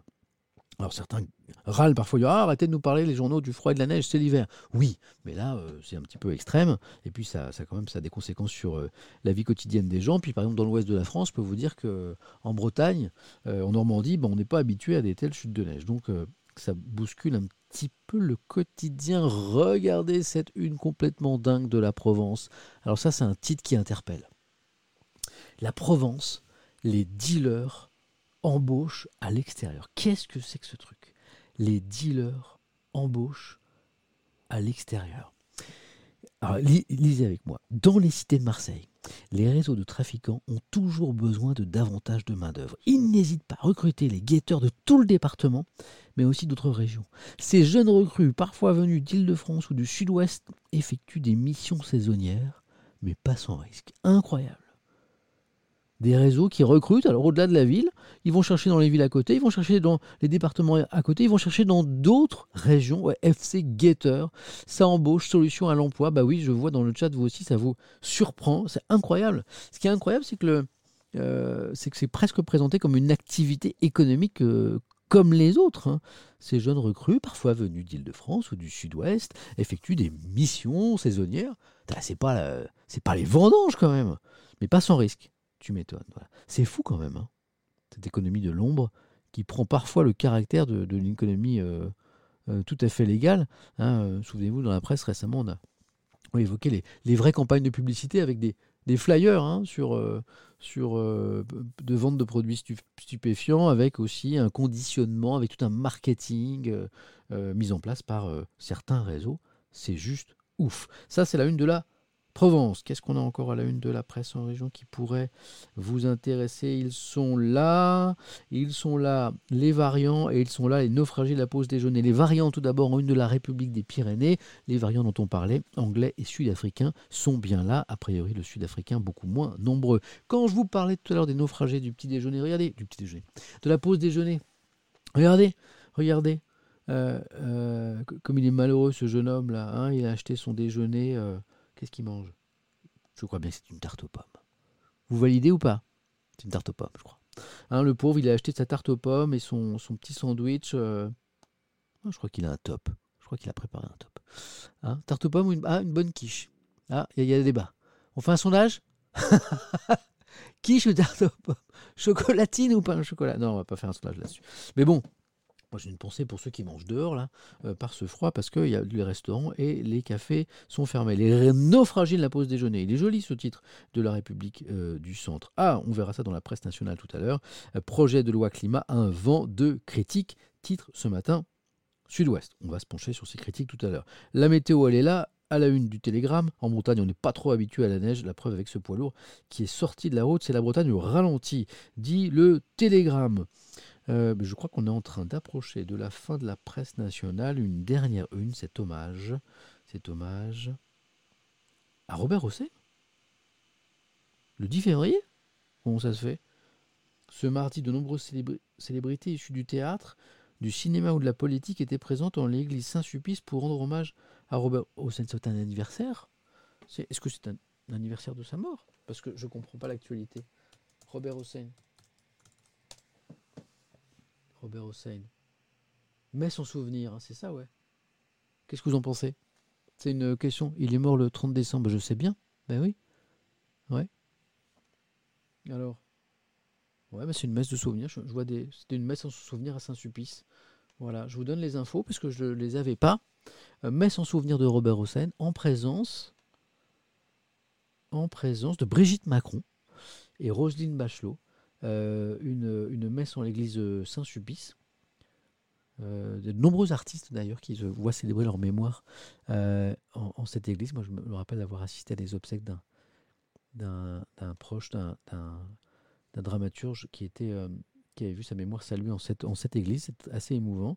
Donc en fait, c'est une messe en souvenir du comédien et metteur en scène Robert Hossein qui a été célébrée mardi après-midi en l'église Saint-Sulpice, un mois après les obsèques religieuses de l'artiste à Vitel, dans les Vosges où il vivait. Ok, voilà, c'est l'explication. Les amis, on a passé en revue la presse en région. Qu'est-ce que ça a été agité ce matin?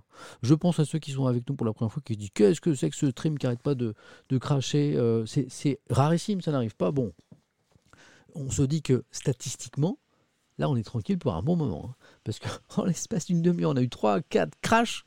Euh, et euh, alors que d'habitude, on en a un par semaine maximum. Donc là, je pense qu'on est tranquille pour un bon moment. On va aller voir la presse euh, nationale dans un instant parce que j'ai plein de trucs à vous lire. N'oubliez pas qu'à 11h15, on doit passer un petit coup de fil à quelqu'un pour nous raconter une actualité assez douloureuse hein, qui nous parle de Covid-19 et d'amour. Voilà, on aura un témoignage de ce jeune homme qui s'appelle Alexis.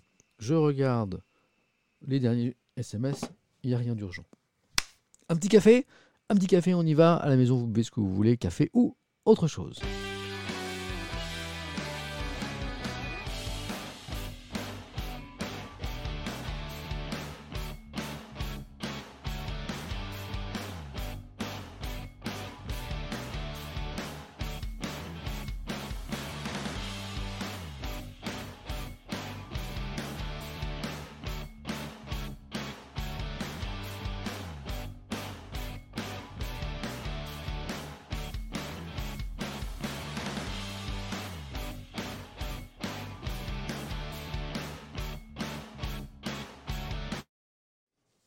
Quand même, hein ce crash là. Puis en plus, on a perdu plein de viewers. Euh. Ah, c'est fou la technologie quand même. Bon, les amis, on est parti pour la presse nationale. Vous allez voir, on va se régaler. On a plein de choses.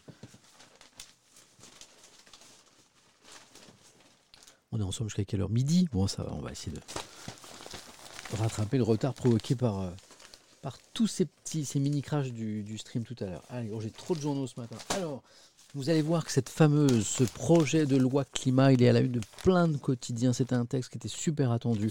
Macron abat ses cartes, euh, nous disent les échos ce matin. Je vous lis ces infos. Hein. on va poser d'abord les infos avant d'aller dans la polémique quand même. Euh, le projet de loi issu des propositions de la Convention citoyenne pour le climat, si vous avez suivi l'actu, ça vous dit quelque chose, est présenté aujourd'hui donc au Conseil des ministres, 11h06 je pense qu'à cette heure, ça doit être quasiment fait. Avec le volet vert du plan de relance, il ambitionne de réduire fortement les émissions de gaz à effet de serre euh, chez nous. Les écologistes dénoncent un texte manquant, selon eux, d'ambition. Euh, il y a un édito dans les échos à ce propos. Lisons-le. Il est là. Je surveille le chat pour voir si ça crache pas, parce que c'est vous qui me, euh, me, prévenez en premier, en fait. Hein. Emmanuel Macron est la réelle écologie. Tiens, ça fait penser à la réelle politique, ça. Lisons. La crise Covid a remis l'écologie au rang de priorité parmi d'autres des Français, euh, veut croire l'exécutif. L'urgence et l'emploi. Ah, d'accord, ok. Euh, donc euh, ce texte, il aurait été un peu revu à la baisse parce que le président Macron pense qu'avec la crise sanitaire, les priorités ont un petit peu changé. Ok, on va voir. Euh, l'exécutif renvoyé au rang de préoccupation seconde des Français, derrière l'emploi, la santé, la sécurité, c'est-à-dire à la même place que lui donne Emmanuel Macron, importante. Il n'a pas dit que ce gouvernement ne trouvait pas que la question écologique était importante, mais pas majeure, importante mais pas majeure, pas suffisamment en tout cas pour remettre en cause le grand ordonnancement des choses. Euh, c'est ce qu'écrit Cécile Cornudet ce matin dans Les Échos. Produire, produire pour s'en sortir, est-ce qu'on a vraiment le choix? se demande Cécile Cornudet. La crise des Gilets jaunes déjà avait à sa manière étayé la démonstration avec toutes les bonnes intentions du monde. On ne peut pas aller trop loin en matière euh, d'écologie sans provoquer une révolte populaire. La preuve par la taxe carbone. Et hop, on retourne euh, à l'épisode des Gilets jaunes. Emmanuel Macron tient son approche pragmatisme, accompagnement les petits bas plutôt que la révolution. Euh, une fois au pouvoir, il n'y a qu'une ligne politique, estime Cécile Cornudet ce matin, la réelle écologie comme la diplomatie à sa réelle politique. Je savais qu'il y avait un petit lien. Tant pis, tant pis, et même tant mieux, pense euh, le chef de l'État en observant les errements de certains maires de grandes villes Hein, il les avait qualifiés d'amiches, notamment, vous vous souvenez, pour dessiner pour Macron le clivage politique, la politique n'est jamais loin, qu'il appelle de ses voeux les décroissants versus les progressistes, les punitifs contre les positifs. Ils disent aux jeunes de ne pas prendre l'avion, nous on préfère travailler sur l'avion du futur, dit ainsi un responsable de la majorité. Euh, le président Macron ne convaincra jamais les écologistes pur sucre, eh bien c'est pas grave, il s'en fiche, nous dit, euh, je prends mes mots à moi, hein, mais nous dit Cécile Cornudet, euh, qu'importe, ces électeurs ne font pas du sujet une priorité absolue, la plupart des Français rêvent aussi de sauver la planète, mais sans trop se questionner. Hmm, pas mal cet édito. J'ai trouvé que euh, c'était plutôt bien senti. Allons voir les critiques. L'humanité, libération très critique de ce projet de loi. Je vois que dans certains euh, dans le chat soutenaient hein, le texte en disant disons 30 milliards, vous trouvez que c'est, n'est pas suffisant? Voilà. Il y a des gens qui trouvent que ce texte est très très bien et d'autres qui estiment qu'il ne vont pas assez qu'il ne va pas assez loin. L'humanité dans ce camp, la fonte, la fonte, la fonte, pas des glaciers mais la fonte des ambitions. Le projet de loi présenté ce matin ne permet pas d'atteindre les objectifs affichés par la France. Et ça, je dis, je dis, si je retrouve ma petite musique qui va bien, je dis, je dis, je dis. Ouais, c'est pas faux. Je dis, ouais, c'est pas faux. Édito, cette fois dans l'UMA. Ah, ah c'est ça. Signé Stéphane Sahuc. C'est parti. Liberticide, punitif, infantilisant, rétrograde, les arguments des lobbies se renouvellent peu. Ah ah ah, c'est la faute des lobbies. C'est aussi la vie de Libé, vous le verrez, de libération. Toute éventuelle législation tendant à contrôler, à encadrer, à instaurer des normes ou à informer les citoyens systématiquement présenter de la même manière une atteinte insupportable à la liberté d'entreprendre et à la responsabilité individuelle. Mais après tout, ces lobbies donc là, l'humanité dénonce le poids des lobbies qui ont tiré ce texte vers le bas. C'est aussi l'analyse de Libération qui ira un petit peu plus loin cette question des lobbies, vous verrez. Donc, l'UMA écrit à propos de ces lobbies, euh, notamment des grands secteurs industriels, hein, pour vous la faire courte. Mais après tout, ces lobbies, aussi contestables et peu ragoûtants soient-ils, ils ne font que leur travail. Le vrai problème, c'est que les gouvernements les écoutent, les suivent, à commencer par l'exécutif français. Le projet de loi climat pour l'humanité en est une illustration éclatante des objectifs au rabais, une convention citoyenne bafouée, dont les propositions sont ignorées, ou euh, aminci, affadi, des ministres reprenant des éléments de langage comme aviation bashing ou écologie de l'injonction produits par des cabinets de consulting. Le, le, le responsable, le coupable pour l'humanité, je fais du bruit avec mes journaux, c'est, plutôt ce sont les lobbies et les gouvernements qui les écoutent. prenons Libération comme promis, qui justement analyse ce phénomène, le phénomène des hobbies. Concentre-toi, Samuel. Des lobbies. Loi climat, les lobbies en ordre. Pas en, ordre, en horde. Horde de bataille. La horde les mesures environnementales élaborées à, partir du travail des citoyens. Ils étaient 150 de la Convention citoyenne pour le climat, présentée aujourd'hui, mais édulcorée. Après, oui, la horde, elle est là, la horde. Après des mois d'efforts acharnés de groupes d'intérêt. Oui, c'est vrai qu'on peut parler de groupes d'intérêt aussi si on ne veut pas utiliser le mot lobby. Voilà le responsable pour Libération. Donc voilà un petit peu la lecture de la presse ce matin pour résumer sur ce, ce projet de loi climat. Eh bien, les échos vous disent euh, oui, par rapport aux attentes de la Convention citoyenne pour le climat, ce, texte est moins ambitieux, hein, d'accord euh, Mais, c'est de la euh, non pas c'est la réelle politique, c'est la réelle écologie, à savoir que le président Macron pense que les Français ne veulent pas au fond d'eux-mêmes réellement aller plus loin, ou en tout cas en payer le coût, le prix de, cette révolution écologique. Et puis, ben, à gauche, puisque Libération et l'UMA sont des gens de gauche, on pense qu'au contraire, on aurait dû aller plus loin. Voilà. Euh, c'est bien, je vois vos. Je, vous félicite parce que je vois qualité de chat. Hein, euh, voilà, je vois beaucoup de, remarques. Oh, on vient, on vient me visiter. Oui, ma puce. C'est la réparation du chauffage. Je vous tiens au courant en direct. C'était. Euh, on a reparamétré, c'était déconnecté du Wi-Fi. C'est rien Je pense que la prochaine fois, il suffira de disjoncter. De, de disjoncter le truc de, de l'extérieur? Quand on a fait, du coup, ça a fonctionné tout ça. Et tu lui as montré le truc euh, Oui, non, le fait que ça va être un petit peu colmaté trop fort. Non, il a refait la même. Ah, d'accord. Ok. Donc, très bien. Bon, bah super. Bon, vous voulez une bonne nouvelle, les amis? Tout marche. Le stream est arrêté de cracher. Voilà. Je suis triste quand même parce que tout à l'heure vous étiez plein et puis du coup il y a plein de gens qui sont partis qui se sont dit ah c'est nul le stream de Samuel Etienne, c'est pas stable et tout. Et euh, ouais c'est Hélène qui était là. Ouais c'était Hélène. Et en fait euh, non non pas de coupure électrique. Et, euh, en fait on avait des problèmes de chauffage. Il y a un truc qui avait disjoncté. Alors euh, l'hiver c'est embêtant les problèmes de chauffage surtout quand vous avez deux petits loulous de 4 ans et demi et de, de 1 an. Il va fêter son premier anniversaire dans, dans quelques jours. C'est quand? Ah, c'est vraiment c'est dans pas longtemps. Et donc non c'était pas le joint de culasse euh, risque zéro. Et en fait, c'était rien du tout, c'est un truc de paramétrage. Voilà. Donc tout va bien, le stream il roule et le chauffage aussi. Quelle heure il est? 11h14. Ah eh ben, c'est très bien parce qu'il est l'heure. Il est l'heure d'appeler quelqu'un. Une petite surprise pour vous ce matin. Euh, parce que moi, je suis là pour vous lire les journaux et j'en ai encore plein à vous lire. Mais ce matin, on va faire un, un truc, euh, un truc différent. On va appeler Alexis. Hier, j'ai reçu un message vachement intéressant d'un jeune homme qui parle d'une cause qui le touche et qui touche des milliers de Français et des centaines de milliers de personnes à travers le monde. Il m'a envoyé un très long message. Voilà. En fait, euh, il nous dit que depuis ah. 11h15, c'est le réveil, c'est l'alarme que j'avais mis. Euh, il nous dit en fait que ça fait maintenant un an, euh, un an qu'il n'a pas pu serrer la femme qu'il aime dans ses bras. Pourquoi? Parce que lui, il est français, Alexis, il vit en Espagne et elle est américaine et elle vit aux États-Unis. Vous savez quoi? Eh bien, on va l'appeler. On va l'appeler, il va nous expliquer tout ça et on va voir pourquoi lui est dans cette situation et beaucoup d'autres aussi. Et on va voir que c'est une conséquence que je ne connaissais pas de la crise sanitaire et c'est vachement intéressant. Alors, je vais relier. Je fais ça en direct parce que j'ai rien préparé comme d'habitude.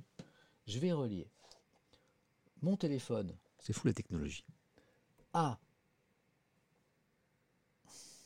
mon téléphone à ma table de son. Hop, elle est là.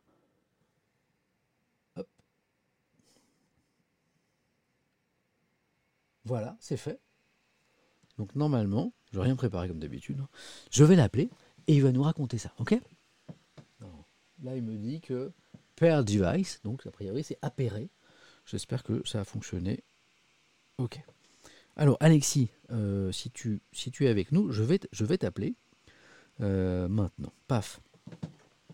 Alors, le numéro d'Alexis, parce que du coup il m'a envoyé le message et puis il était un peu surpris. Je lui ai dit, écoute, ton histoire elle est vraiment très forte, très intéressante. Si tu veux, je t'appelle demain à 11h15, donne-moi ton numéro et on va en parler ensemble, tu vas me raconter. Parce que c'est vraiment intéressant, tellement intéressant que France Info en parlera euh, demain dans euh, la matinale. Voilà, on est en train de travailler là-dessus. Alors, 06, je donne pas la suite, hein, soyez pas fous. 10, 1, 1. Je vérifie parce que je suis un peu distrait, je ne voudrais pas appeler quelqu'un d'autre. Euh, alors Alexis, non, moi c'est Patrick. Ah, zut. Euh, un. A priori c'est bon. J'espère que ça va sonner, que vous allez l'entendre. Voilà. Bah ça sonne déjà. Alexis, il est en Espagne. Allô? Alexis? Oui. Bonjour, c'est Samuel. Comment ça va? Ça va et vous Je vous avais pas donné mon numéro de téléphone, donc, euh, mais je vous avais donné l'horaire à, à peu près. Oui, oui, Donc- je, je m'attendais à votre appel. Bon, Alexis, je racontais, je racontais au chat euh, que ben, j'avais été touché par le message que vous m'avez envoyé hier, qui était un, qui était un long message, qui était, à la, qui était un petit peu à, à la hauteur de, ben, de la situation compliquée que euh, vous vivez. J'ai résumé en quelques secondes pour le chat à l'instant. J'ai dit, euh, Alexis, ça fait près d'un an, je crois, euh, qu'il est séparé de la femme qu'il aime, euh, parce qu'il est Oui. français, parce qu'il vit en Espagne, qu'elle est américaine et, et qu'elle vit aux États-Unis. C'est ça? C'est exactement ça. Alors- faire euh, un an dans 10 jours. Alors, Euh, qu'est-ce- du coup, que, bah, Dites-moi, qu'est-ce qui se passe? Pourquoi vous pouvez pas vous, vous retrouver? Eh ben, en fait, depuis, euh, depuis le début euh, de la pandémie, en fait, très très peu de temps après qu'elle ait vraiment explosé au niveau, au niveau mondial, bah, beaucoup de gouvernements, et de manière assez, de manière assez logique, en fait, ont fermé leurs frontières. Oui. ont décidé de restreindre l'accès euh, à leur euh, à leur territoire, à l'exception donc de leurs de leurs propres citoyens forcément et euh, des personnes qui leur sont mariées. Euh, mais du coup, en fait, c'est que l'effet que ça a eu pour moi, c'est que bah, vu que ma copine et moi on n'est pas on n'est pas mariés, eh bien, euh, je n'ai légalement pas le droit d'entrer aux États-Unis. Elle n'a pas le droit de venir en Europe.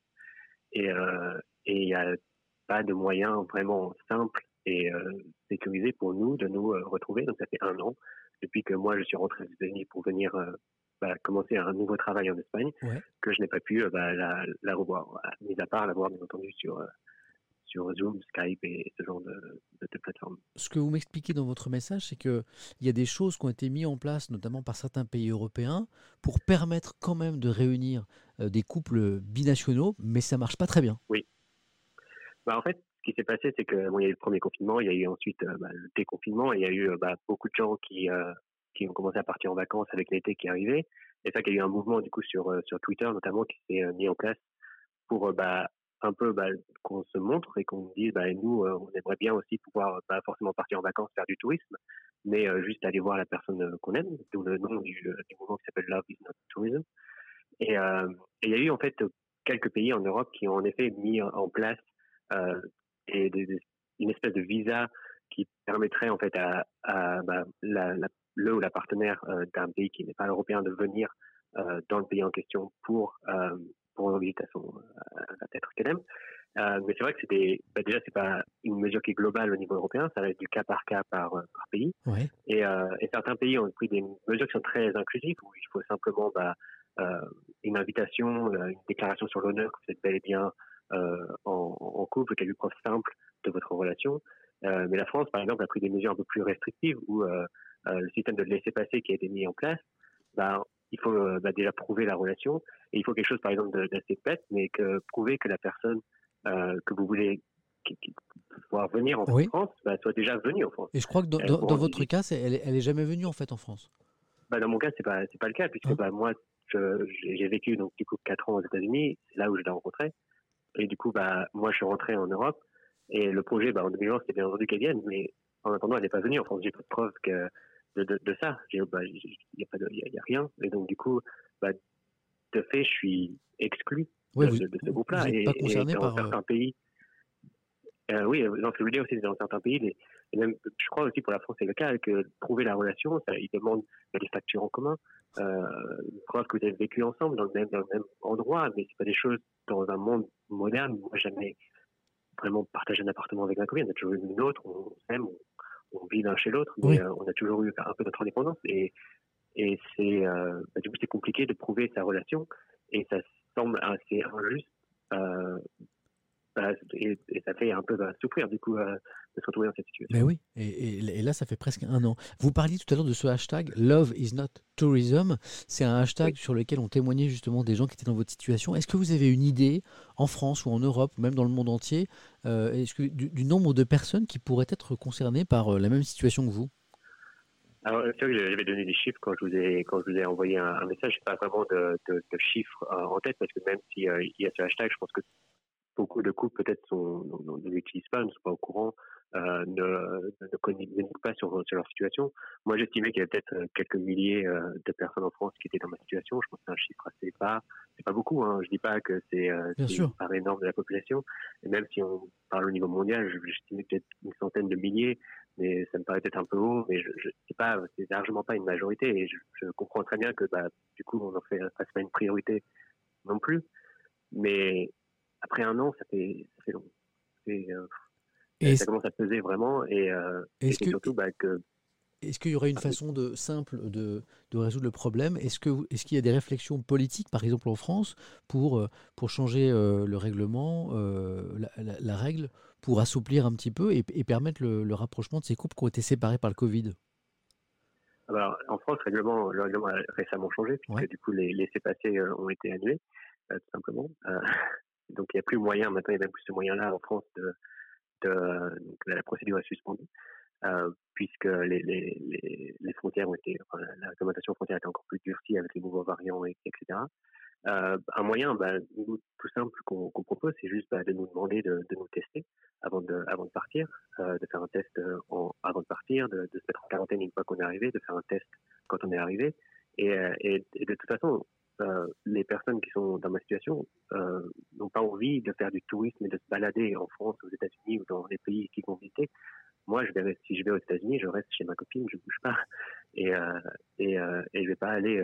C'est probablement même la seule personne que je vais voir.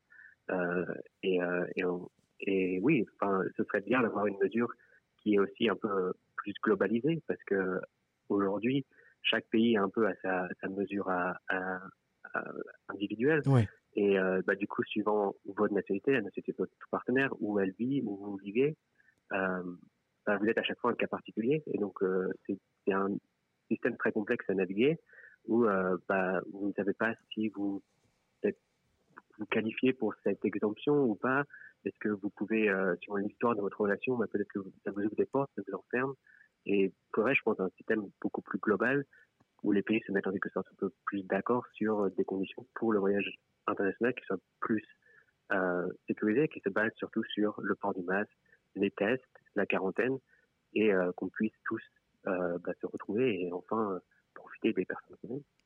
Bon, bah, on voit, on voit Alexis, qu'au-delà de, votre situation, il y a une réflexion et, il y a, et vous évoquez effectivement des, J'ai eu du temps pour Bah réfléchir. oui, un cadre dans lequel euh, on pourrait résoudre ce problème. Alexis, je voulais vous remercier. Euh, je voulais vous dire Bah, aussi merci que a beaucoup à priori, on... bah non, c'est moi. On parlera dans la matinale de France Info demain, hein, puisqu'on va y consacrer euh, une chronique avec euh, Alix Doge, euh, qui, Non, tient. je crois qu'elle est malade. Oui, alors elle m'a dit ça tout à l'heure, mais ça ne veut pas dire qu'on va pas faire le sujet. Mais effectivement, Alix est malade. Elle m'a dit ça tout à l'heure. Alix, si tu nous écoutes, on pense bien à toi.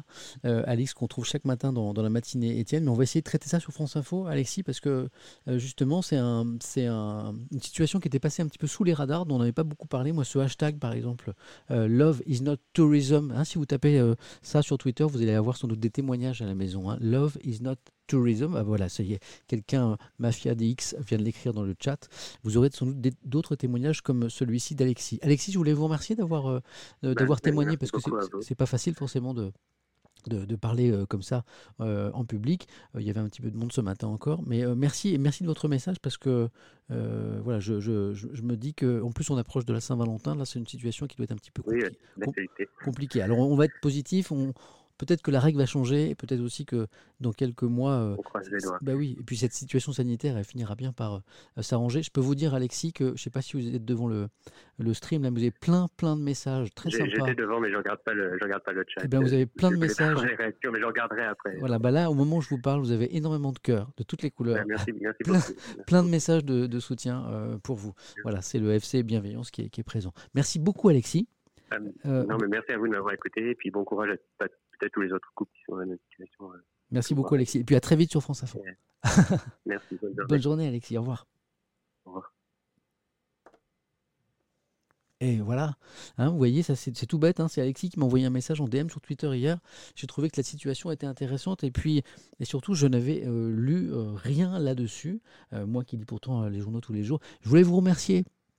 Euh, Surtout pour tous vos messages là à l'instant euh, de soutien à Alexis.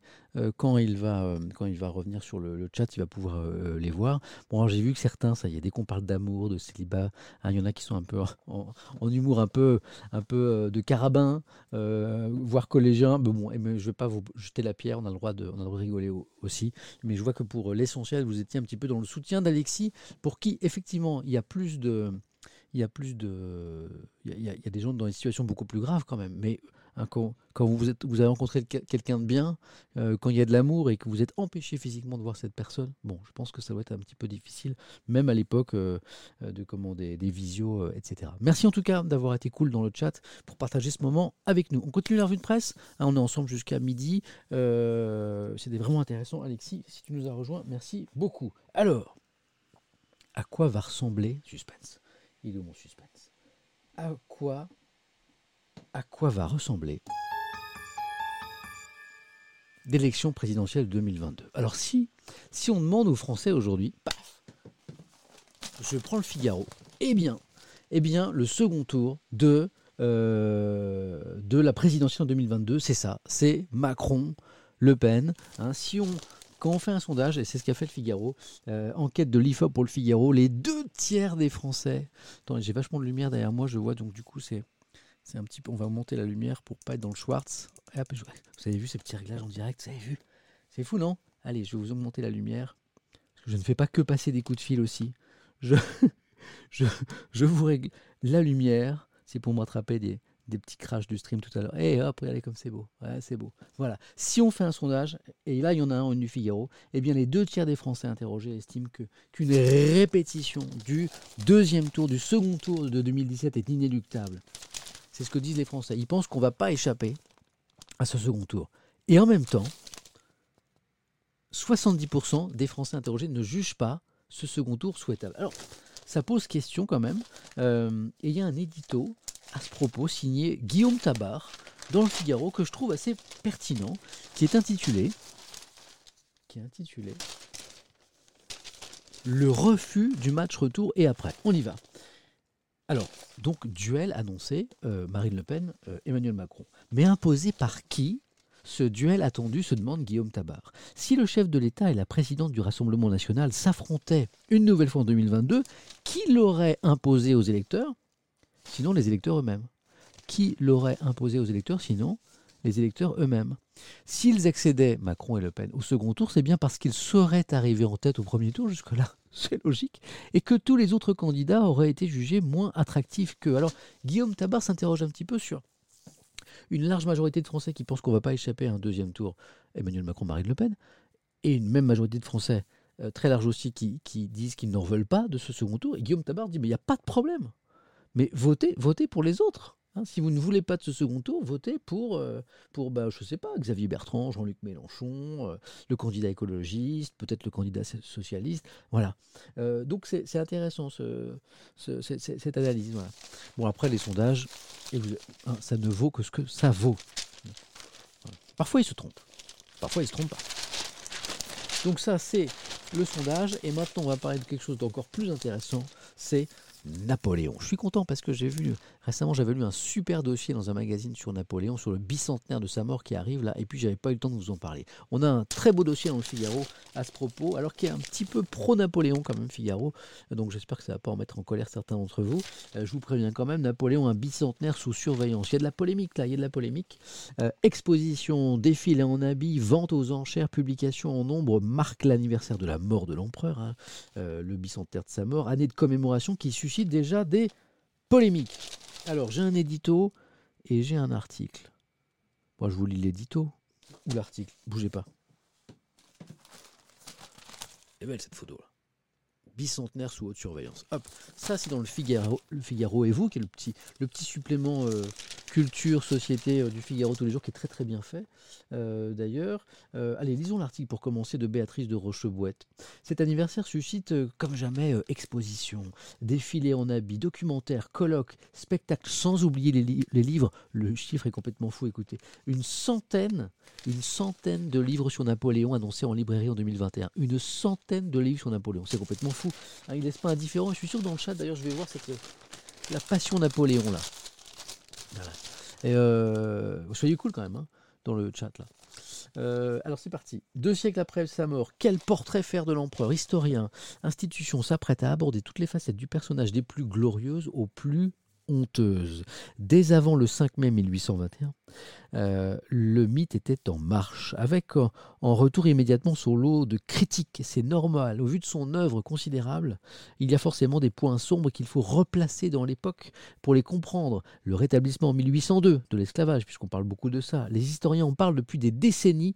Personne ne s'en cache, personne n'excuse, mais il y a des gens qui préfèrent la polémique mémorielle à l'histoire. Alors ça, c'est quelqu'un qui parle là, qui est euh, Thierry Lenz, qui est directeur de la Fondation Napoléon, donc c'est quelqu'un qui est assez fan de Napoléon, et qui dit, voilà, euh, la commémoration, ça n'est pas forcément euh, la célébration, et on a, ça fait longtemps qu'on distingue dans le bilan Napoléon des choses positives et négatives, mais Thierry Lenz estime que certains préfèrent la polémique à l'histoire, histoire avec un grand H. L'article se poursuit.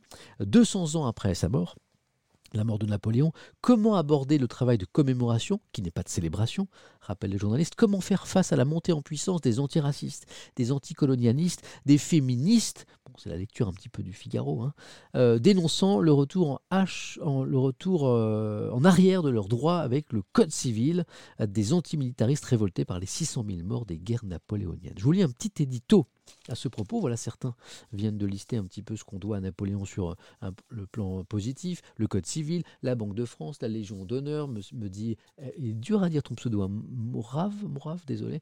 Euh, et on prend maintenant l'édito du Figaro à ce propos. En tout cas, je vois que ça ne vous laisse pas indifférent. Courage, fuyons, écrit Bertrand de Saint-Vincent ce matin dans le Figaro. Vous savez quoi On va faire un sondage sur le, euh, hein, sur le Napoléon parce que je vois que ça vous, ça vous intéresse. Bien après sa disparition, L'ombre de l'empereur continue à faire trembler ses ennemis. Postés, tels des snipers, derrière les bacs de sable de leur bonne conscience, une poignée d'entre eux, bon, on est vraiment avec la lecture du Figaro là, indigénistes, anticolonialistes, féministes à tout craint, antimilitaristes, mènent la charge, balayant des siècles, faisant fi de tout contexte historique. Cette minorité ultra-active s'élève contre le retour programmé de ce géant sur le devant de la scène. Elle lui reproche rétrospectivement euh, d'avoir trop aimé la guerre, d'avoir rétabli l'esclavage, d'avoir rabaissé la femme. Alors l'offensive n'est pas nouvelle, écrit le Figaro.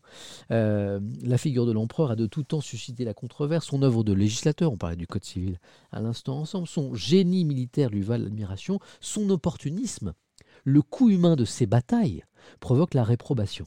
Qu'on l'aime ou qu'on le déteste, le débat n'est pas près d'être clos, il n'en demeure pas moins un personnage inégalable et fascinant de l'histoire mondiale. Et puis, l'édito se conclut ainsi. Napoléon demeure pour le meilleur ou pour le pire un symbole de l'esprit de conquête qui nous fait aujourd'hui défaut. Faire renaître son épopée ne signifie pas le béatifier. Il y a du bon, il y a du mauvais. On ne, on ne mélange pas tout, on sépare.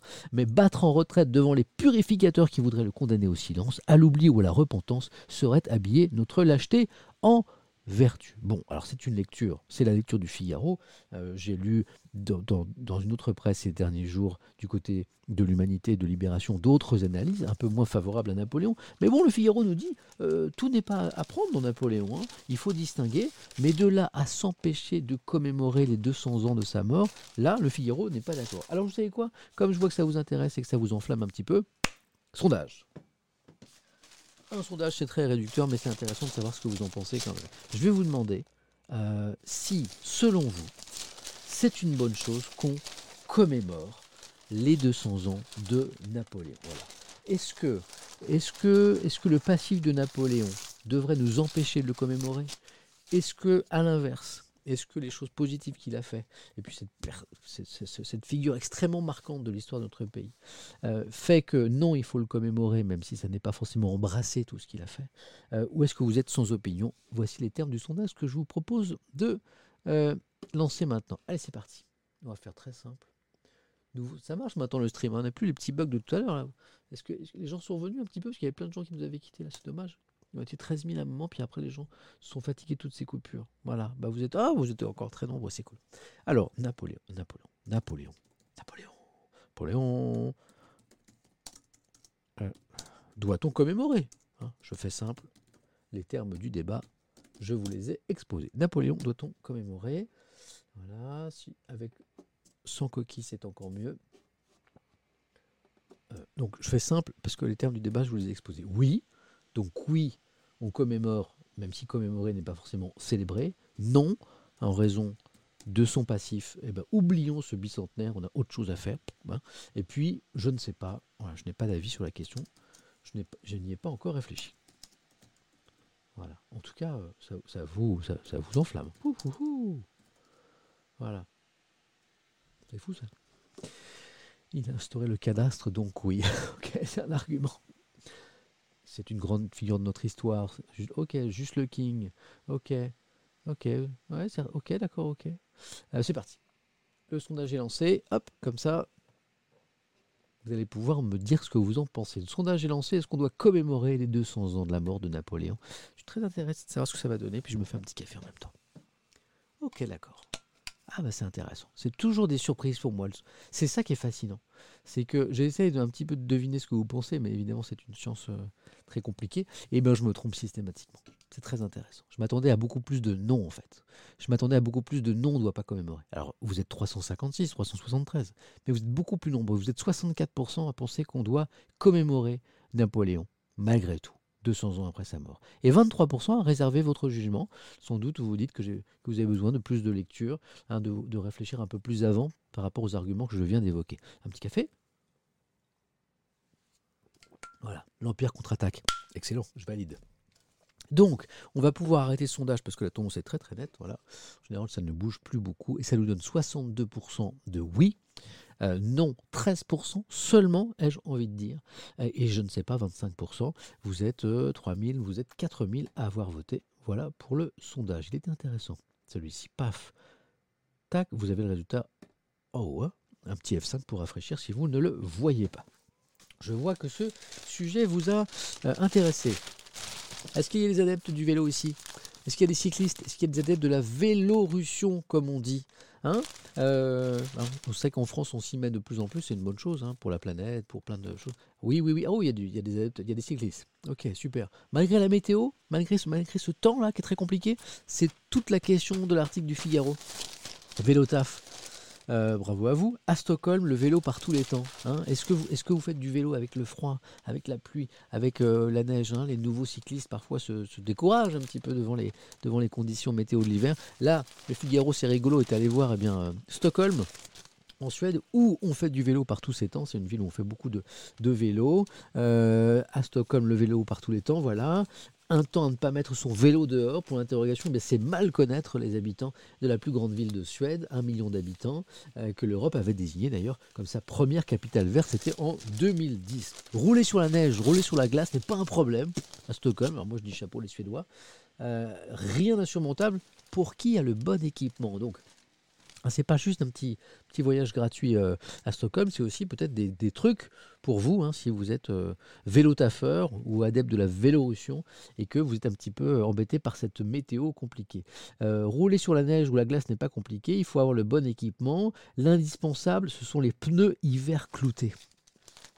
240 clous par pneu, c'est ça qu'il vous faut les gars. Quand il neige, quand il y a la glace. Hein, voilà, ils ont des pneus à clous, midguy.fr qui est peut-être allé en Suède, ils ont des pneus à clous. 240 clous par pneu. Hein, c'est euh, le gérant d'un magasin spécialisé qui dit ça. Pas 239, hein. 239 ça glisse. Les pneus à n'achetez pas, n'achetez pas les pneus à 239 clous, hein. ça glisse. 240, ça roule. Euh, rien d'équipe. Alors l'équipement c'est ça, Euh, une bonne lumière, des vêtements adaptés, des sous-gants en laine, donc des gants, des sous, des sous-glands, des, sous- des sous-glands. Oh putain, c'est pas possible. Euh, pardon. Je bug un peu là. Vous, vous avez rien entendu et vous n'avez pas clippé. Ok, d'accord. Des sous-gants, des sous-gants en laine. non, vous avez rien entendu. Non, j'ai rien dit. J'ai rien dit. Je me suis levé à deux heures, j'ai le droit. ça arrive. Ça arrive. J'ai rien dit. Vous avez rien entendu. Donc, des sous-gants en laine, un surpantalon imperméable, plusieurs couches sous sa veste, des couches de vêtements. hein. Euh, le matériel ne fait pas tout. Ah ah, ça c'est intéressant. Euh, ça y est, ça vous a fait marrer ça. A ma langue est un peu fourchée. Voilà. Fallait pas le relever, me dit de Kédar. Je vous connais. Je vous connais. Je sais que j'ai pas besoin de relever. hein. Je, vous connais les, les zouzoupettes là. Euh, le matériel ne fait pas tout. Attention, il y a le moral aussi. C'est l'ami euh, Tobias Adolfsson, qui est gérant d'un médecin spécialisé, qui dit il y a un autre facteur qui est à prendre euh, en, en compte, c'est le mental. Le mental. Si vous avez l'équipement, si vous avez les sous-gants, j'ai bien prononcé là, si vous avez les pneus à clous, ça ne sert à rien si vous n'avez pas le mental. C'est écrit ici. Alors on y va. Euh, il faut admettre dans sa tête que oui, il va neiger, oui, il va faire froid, il faut se préparer, ok? Au fond, très peu de gens font du vélo pour préserver. C'est drôle d'ailleurs, c'est un Suédois qui dit ça.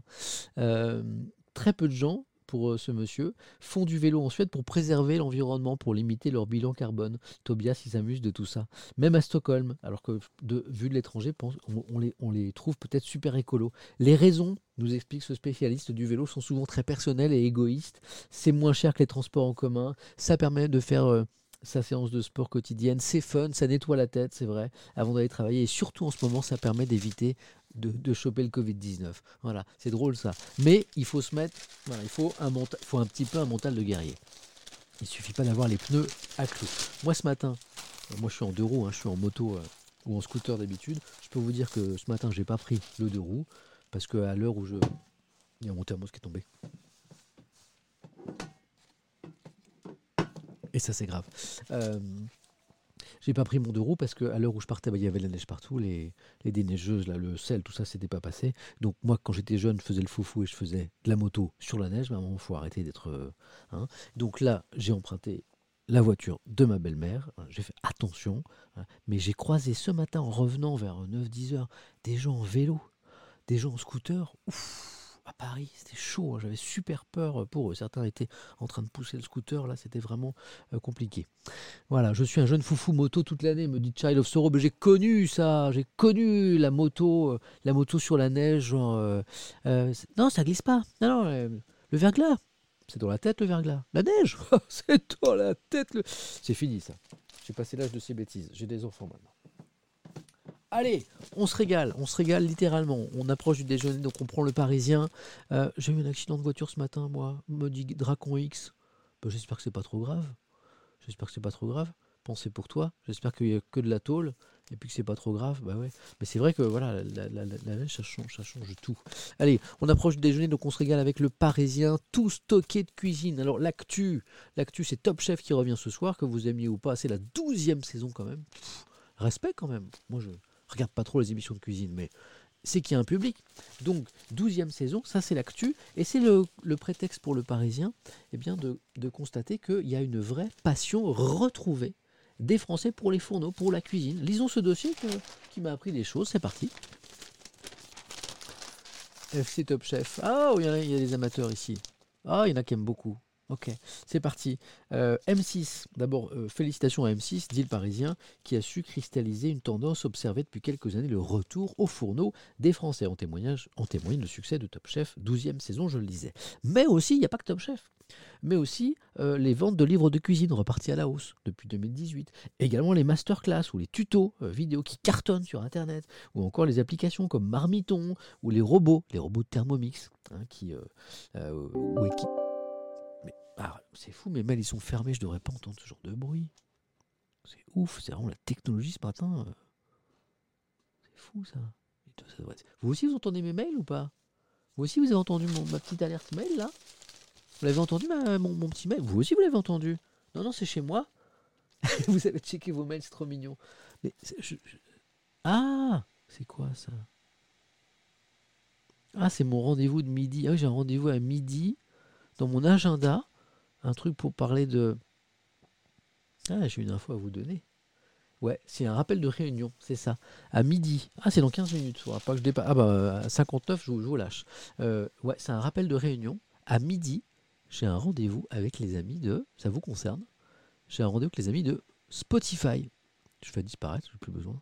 Avec les Spotify parce que, parce que, parce que la matinée Étienne va peut-être arriver en podcast sur Spotify. Peut-être, on est en train de voir ça. Ouais, podcast. Donc ça veut dire que la matinée Étienne, je sais. En fait, vous savez pourquoi? C'est parce qu'en fait, vous me l'avez demandé. J'ai eu plein de gens qui m'ont envoyé des messages euh, dans, euh, dans, le chat ou en DM sur Twitter. Les gens qui m'ont dit Bah attends, mais moi je, moi, je t'écoute le matin, mais euh, je peux pas toujours regarder. Je suis dans la voiture.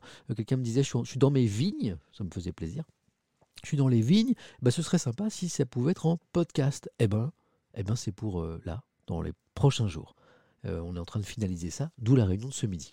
Petit teasing, vous le saurez avant les autres. Je voulais vous dire la surprise, puis comme là ça a sonné, bah, obligé de vous dire. Euh, FC, transparence ici. Donc le succès de la cuisine, donc le- les robots, les thermomix, tout ça, vous connaissez peut-être. Les gens ont retrouvé le plaisir de cuisiner, le goût d'aller faire leurs courses. C'est Julie Mathieu, qui est rédactrice en chef des magazines Food Pâtisserie, Food Cuisine, qui le dit. Ce renouveau du fait maison, il a été constaté aussi par les scientifiques, par les sociologues, c'est intéressant notamment par le CREDOC, le Centre de recherche pour l'étude et l'observation des conditions de vie, qui fait remonter ce renouveau du fait maison à 2007. Alors ça date pas de 2018, ça remonte à 2007. Une génération surdiplômée qui avait perdu le savoir-faire culinaire, qui a voulu reprendre la main sur la cuisine. Pourquoi? Parce qu'il y avait une inquiétude sur la qualité de ce qu'ils mangeaient, hein, les plats tout faits dans les supermarchés, une inquiétude sur la présence de pesticides dans les assiettes. C'est Pascal Ebel, qui est directrice du pôle consommation et entreprise du CREDOC, qui le dit, et la meilleure façon de calmer ses angoisses par rapport à la qualité de ce qu'on mange, ça a été de reprendre la main, mais littéralement, de remettre la main à la pâte, de recuisiner avec des produits, eh ben, on voit euh, d'où ils arrivent. C'est intéressant quand même. Donc c'est le Crédoc qui constate ça. Et puis cet engouement, là je reviens du coup à Top Chef, euh, manifestement il y avait des fans, euh, cet engouement a eu un effet direct aussi dans les écoles hôtelières. En fait, euh, Top Chef et d'autres programmes ont redoré l'image de la filière restauration et hôtellerie. Il y a Bruno Demonte, qui est directeur d'une école très renommée qui s'appelle l'école Ferrandi, qui est à Paris, qui dit J'ai pu en mesurer l'impact sur les jeunes générations. Aujourd'hui, en CAP, nous avons des jeunes avec des très bons dossiers scolaires euh, qui sont euh, encouragés par leurs parents dans leur choix et dit que ça, c'est nouveau. Voilà. Et puis on a Philippe Etchebest, que vous connaissez, qui donne une interview ici et qui dit la même chose. Il dit c'est plus une voie de garage. Je vois arriver des jeunes qui sont euh, vraiment avec des, bagages étudiants importants, des jeunes brillants. C'est plus une voie de garage, non. C'est une voie d'avenir. Que dit Philippe Etchebest à ce propos? Aujourd'hui, être cuisinier, c'est plus une voie de garage. Je le disais. Bah, il dit comme moi. Merci. Oh, le petit émote. C'est cool, le petit, le petit émote euh, Etchebest. C'est cool. Voilà. C'est drôle. Euh, pardon. Euh, oui, être cuisinier, c'est plus une voie de garage. Toutes ces émissions ont généré un intérêt auprès du jeune public pour la filière de la restauration. Ça a vraiment créé des vocations. Voilà. Euh, me reste moins de 10 minutes. Il faut que je fasse une sélection. Voilà. Je veux bien te faire des émotes si tu veux. Oh, c'est gentil. Voilà. Bah, peut-être que si, les subs ouvrent bientôt, peut-être que j'aurai une émote. Qu'est-ce qu'on fera comme émote, Samuel Hein? À quoi ça pourrait ressembler une émote Samuel C'est ça la question. À quoi ça pourrait ressembler? Euh, Un thermos. Ouais, je suis d'accord. Ça pourrait. c'est clairement du café. Il y a déjà un émote café. J'espère que j'aurai un émote à moi. Hein, J'espère que ce ne sera pas euh, la même tasse que je vois partout, qui est sympa. hein. Mais ça peut être, euh, ça peut être. Allons pas trop sur Chibrax, tout ça, parce que ça, pourrait donner euh, un Mr. Chip. Je sais pas qui est ce Mr. Chip dont tout le monde me parle. Ça pourrait donner un émote, un, un un peu bizarre. Je préfère un truc genre, euh, voilà, un thermos, quoi. Hein, hein, euh, un truc, ou avec ma tête, je sais pas. Ah, je vous fais une sélection parce qu'il reste que 10 minutes. Et encore désolé hein, pour les petits crashs de stream de tout à l'heure. là. Ouais, on a été un petit peu impacté, c'est dommage. Alors. Ah bah ça va être vite vu. Ça va être vite vu parce que, regardez, ça, je vous le montre très vite, c'est la une de l'opinion. Euh, quelqu'un me fait remarquer que euh, le thermos, c'est- aussi un petit peu phallique. C'est pas faux. Il faudra bien dessiner le thermos pour que ça ressemble pas à autre chose. Appliquez-vous les dessinateurs. La une de l'opinion, bon, c'est le constat que à LR, la droite, ça va pas trop fort. Hein, Il y a des divisions notamment sur la, la ligne économique libérale euh, ou, au contraire interventionniste. Voilà. Bon, ça c'est à lire dans l'opinion pour, euh, euh, nous confirmer que LR, ça va pas très fort. La une de l'équipe, ça va être super rapide.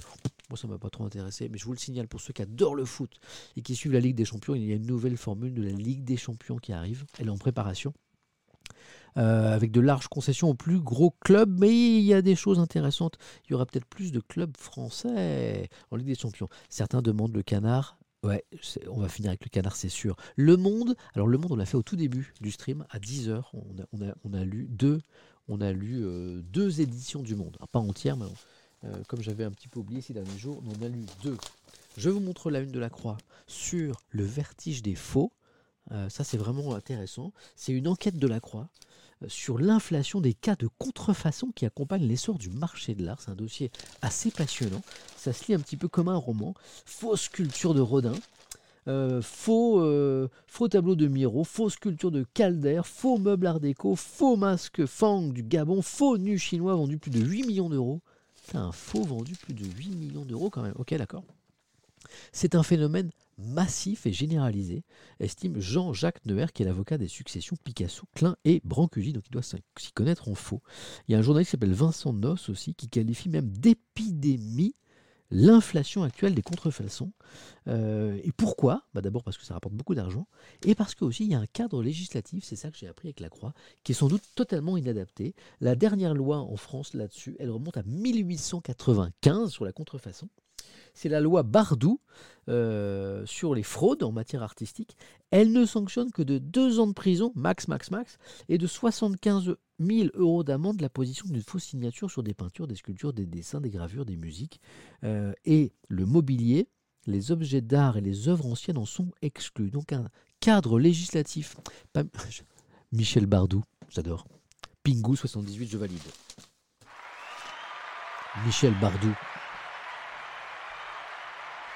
Brigitte Bardou, Monsieur Prince 3. En fait, je les avais en tête et je me suis dit, on est à la bourre, fais pas tes vannes pourries, vous les faites, je valide. Donc on a un cadre, on a un cadre euh, législatif qui est sans doute pas adapté, qui est un peu vieux, voilà, pour eh bien lutter contre ces contrefaçons. Donc si demain vous gagnez à l'euro million et que, on sait jamais, vous avez 100 millions d'euros en compte et que vous voulez acheter un Picasso et que vous voulez sortir 10 millions comme ça pour acheter un Picasso, rappelez-vous que vous avez lu avec Samuel Etienne Lacroix et avant de faire un chèque de 10 000, arrêtez avec les Bardou, là, juste, Justin Bardou, j'adore. Oh, c'est bon, Justin Bardou, Brigitte Bardou, je kiffe. Euh, Assurez-vous que c'est un vrai. hein, avant de faire un chèque de 10 millions d'euros. Ouais, je donne des conseils comme ça aux gens qui ont 100 millions d'euros sur leur compte. Il nous reste 6 minutes, puisqu'à 59 je vous laisse. 6 minutes, ça veut dire que j'ai le temps. Ah, j'ai le temps de. Ouais, j'ai le temps. Parce que ça, c'est bien aussi. C'est dans le Parisien. C'est Claire Koch. C'est une journaliste que je connais bien parce que c'est une collègue. Par contre, je ne connaissais pas son histoire. Elle vient de sortir un livre dont beaucoup de gens parlent parce qu'il est assez, étonnant. Ça parle d'identité. Claire, le prénom qui a bouleversé sa vie. Claire, elle est née, euh, elle en, en, Turquie. Elle est arrivée en Turquie, elle avait un an. Et à un moment, au moment de sa naturalisation, si je ne dis pas de bêtises, euh, eh bien, elle a changé de prénom. Voilà, elle parle d'un coming out identitaire. En fait, euh, bon, voilà, elle a voulu embrasser le, pays qui l'a accueilli, la France. Elle a voulu changer de prénom. Elle s'appelait pas Claire, elle s'appelait, pardon, je, mon turc est un peu rouillé, mais c'est si je t'aime, si je prononce pas très très bien, mais elle a changé pour Claire. Et ça, ça, ça s'est pas bien passé du tout avec sa famille, c'est ce que Claire raconte dans euh, son livre. Euh, vous faites des journaux locaux tels que La Voix du Nord, je parle de la presse régionale tous les jours, mais c'était tout à l'heure. Ouais, tous les jours je fais la presse en région. Donc Claire raconte ça, euh, elle raconte son histoire dans le livre Claire, le prénom de la honte. C'est un livre qui paraît aujourd'hui. La journée où Claire a reçu sa carte d'identité, c'est pas du tout passé comme euh, euh, escompté. alors elle était, très très, était très contente de changer de prénom. Elle s'est sentie apaisée.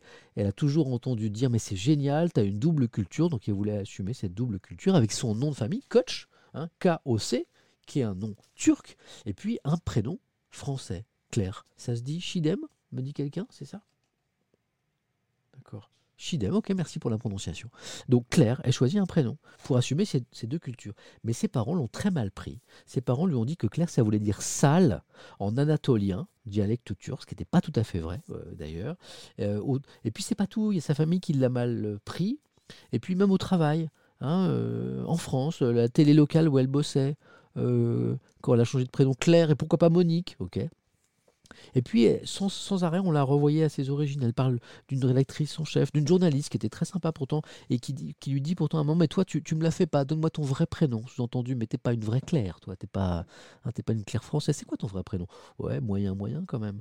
Euh, j'ai trouvé ça très violent qu'on m'envoie toujours à la Turquie comme une assignation à résidence euh, perpétuelle. Voilà, donc ça, ça renvoie à la xénophobie, ça renvoie euh, à la différence, ça renvoie à la double culture, ça renvoie eh bien, à une famille qui accepte pas trop euh, d'assumer cette double culture. Et puis elle, elle termine en, en, parlant de son fils, à qui elle a donné un prénom français, mais à qui elle explique ses, ses, propres racines. Je vais lui transmettre mon amour pour la cuisine turque. On va écouter parfois de la musique turque.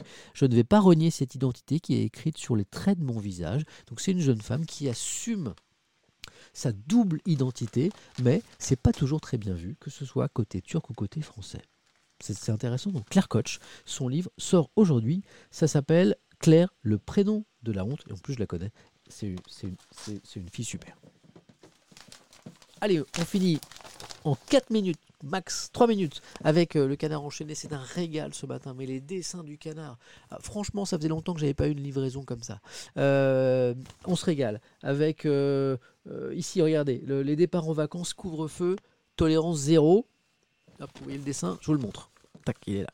Départ en vacances, couvre-feu, tolérance zéro. Vous avez un policier qui fait un contrôle et qui dit à un automobiliste qui roule la nuit, c'est interdit, il lui dit Mais pourquoi vous êtes encore dehors sur la route à 21h eh ben, euh, en prévision des embouteillages, euh, pour arriver avant 18h demain, on est parti la veille. Je suis sûr qu'il y en a qui l'ont dit ça aux policiers. On continue. Euh, ah oui, alors ça c'est des représentants français de Sanofi. Vous savez le, hein, le géant qui n'a pas trouvé le, vaccin en France.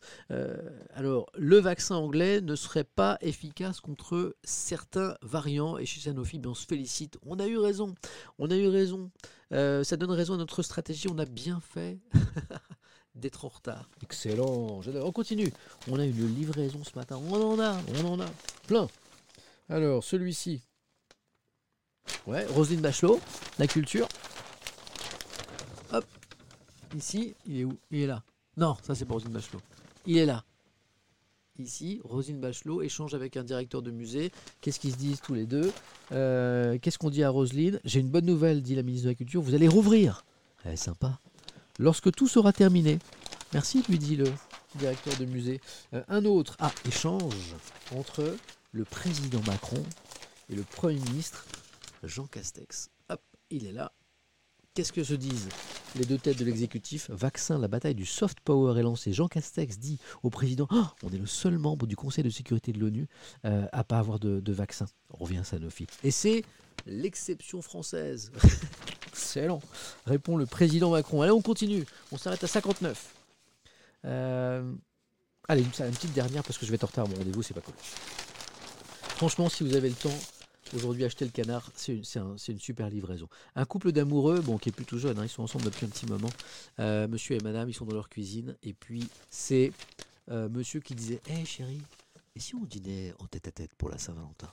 Et, madame qui répond euh, Dis mec, c'est moi qui rajoute mec, ça fait un an qu'on dîne en tête à tête tous les soirs. Bonne Saint-Valentin les amis, c'est dans quelques jours, voilà. Même si vous êtes tout seul, c'est pas grave, c'est la fête de l'amour, l'amour que vous trouverez un jour, c'est mon côté optimiste. Merci à tous pour ce super moment. N'hésitez pas à suivre cette chaîne, comme ça vous êtes prévenus dès avec une petite notification dès que je commence à streamer.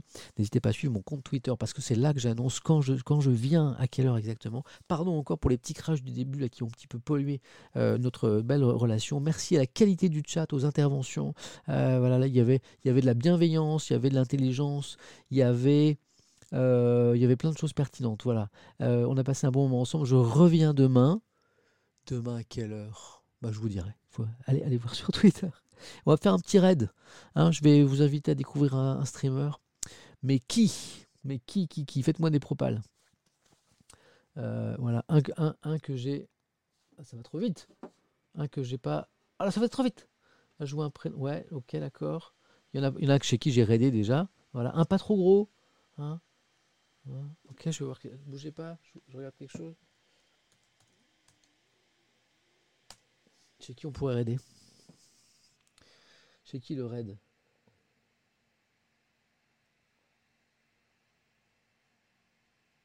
Faites-moi des propales. Des, des filles aussi, hein. Il n'y a pas que des garçons, hein.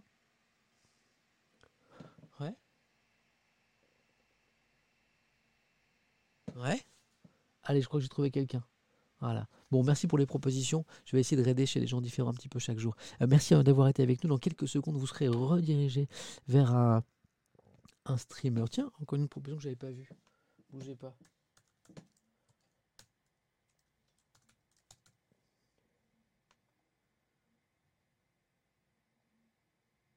Ok. Allez, on va essayer de faire ça. Euh, je vous mets un petit peu de musique et puis euh, je vous dis à très très vite. Et encore merci pour aujourd'hui. C'était cool d'être avec vous. Prenez bien soin de vous et n'oubliez pas. euh, euh, L'essentiel, c'est pas l'actualité, c'est vous, c'est votre bonheur, c'est le bonheur que vous cherchez, que vous trouvez, que vous distillez autour de vous. C'est ça, c'est ça qui est important. À très vite. Ciao.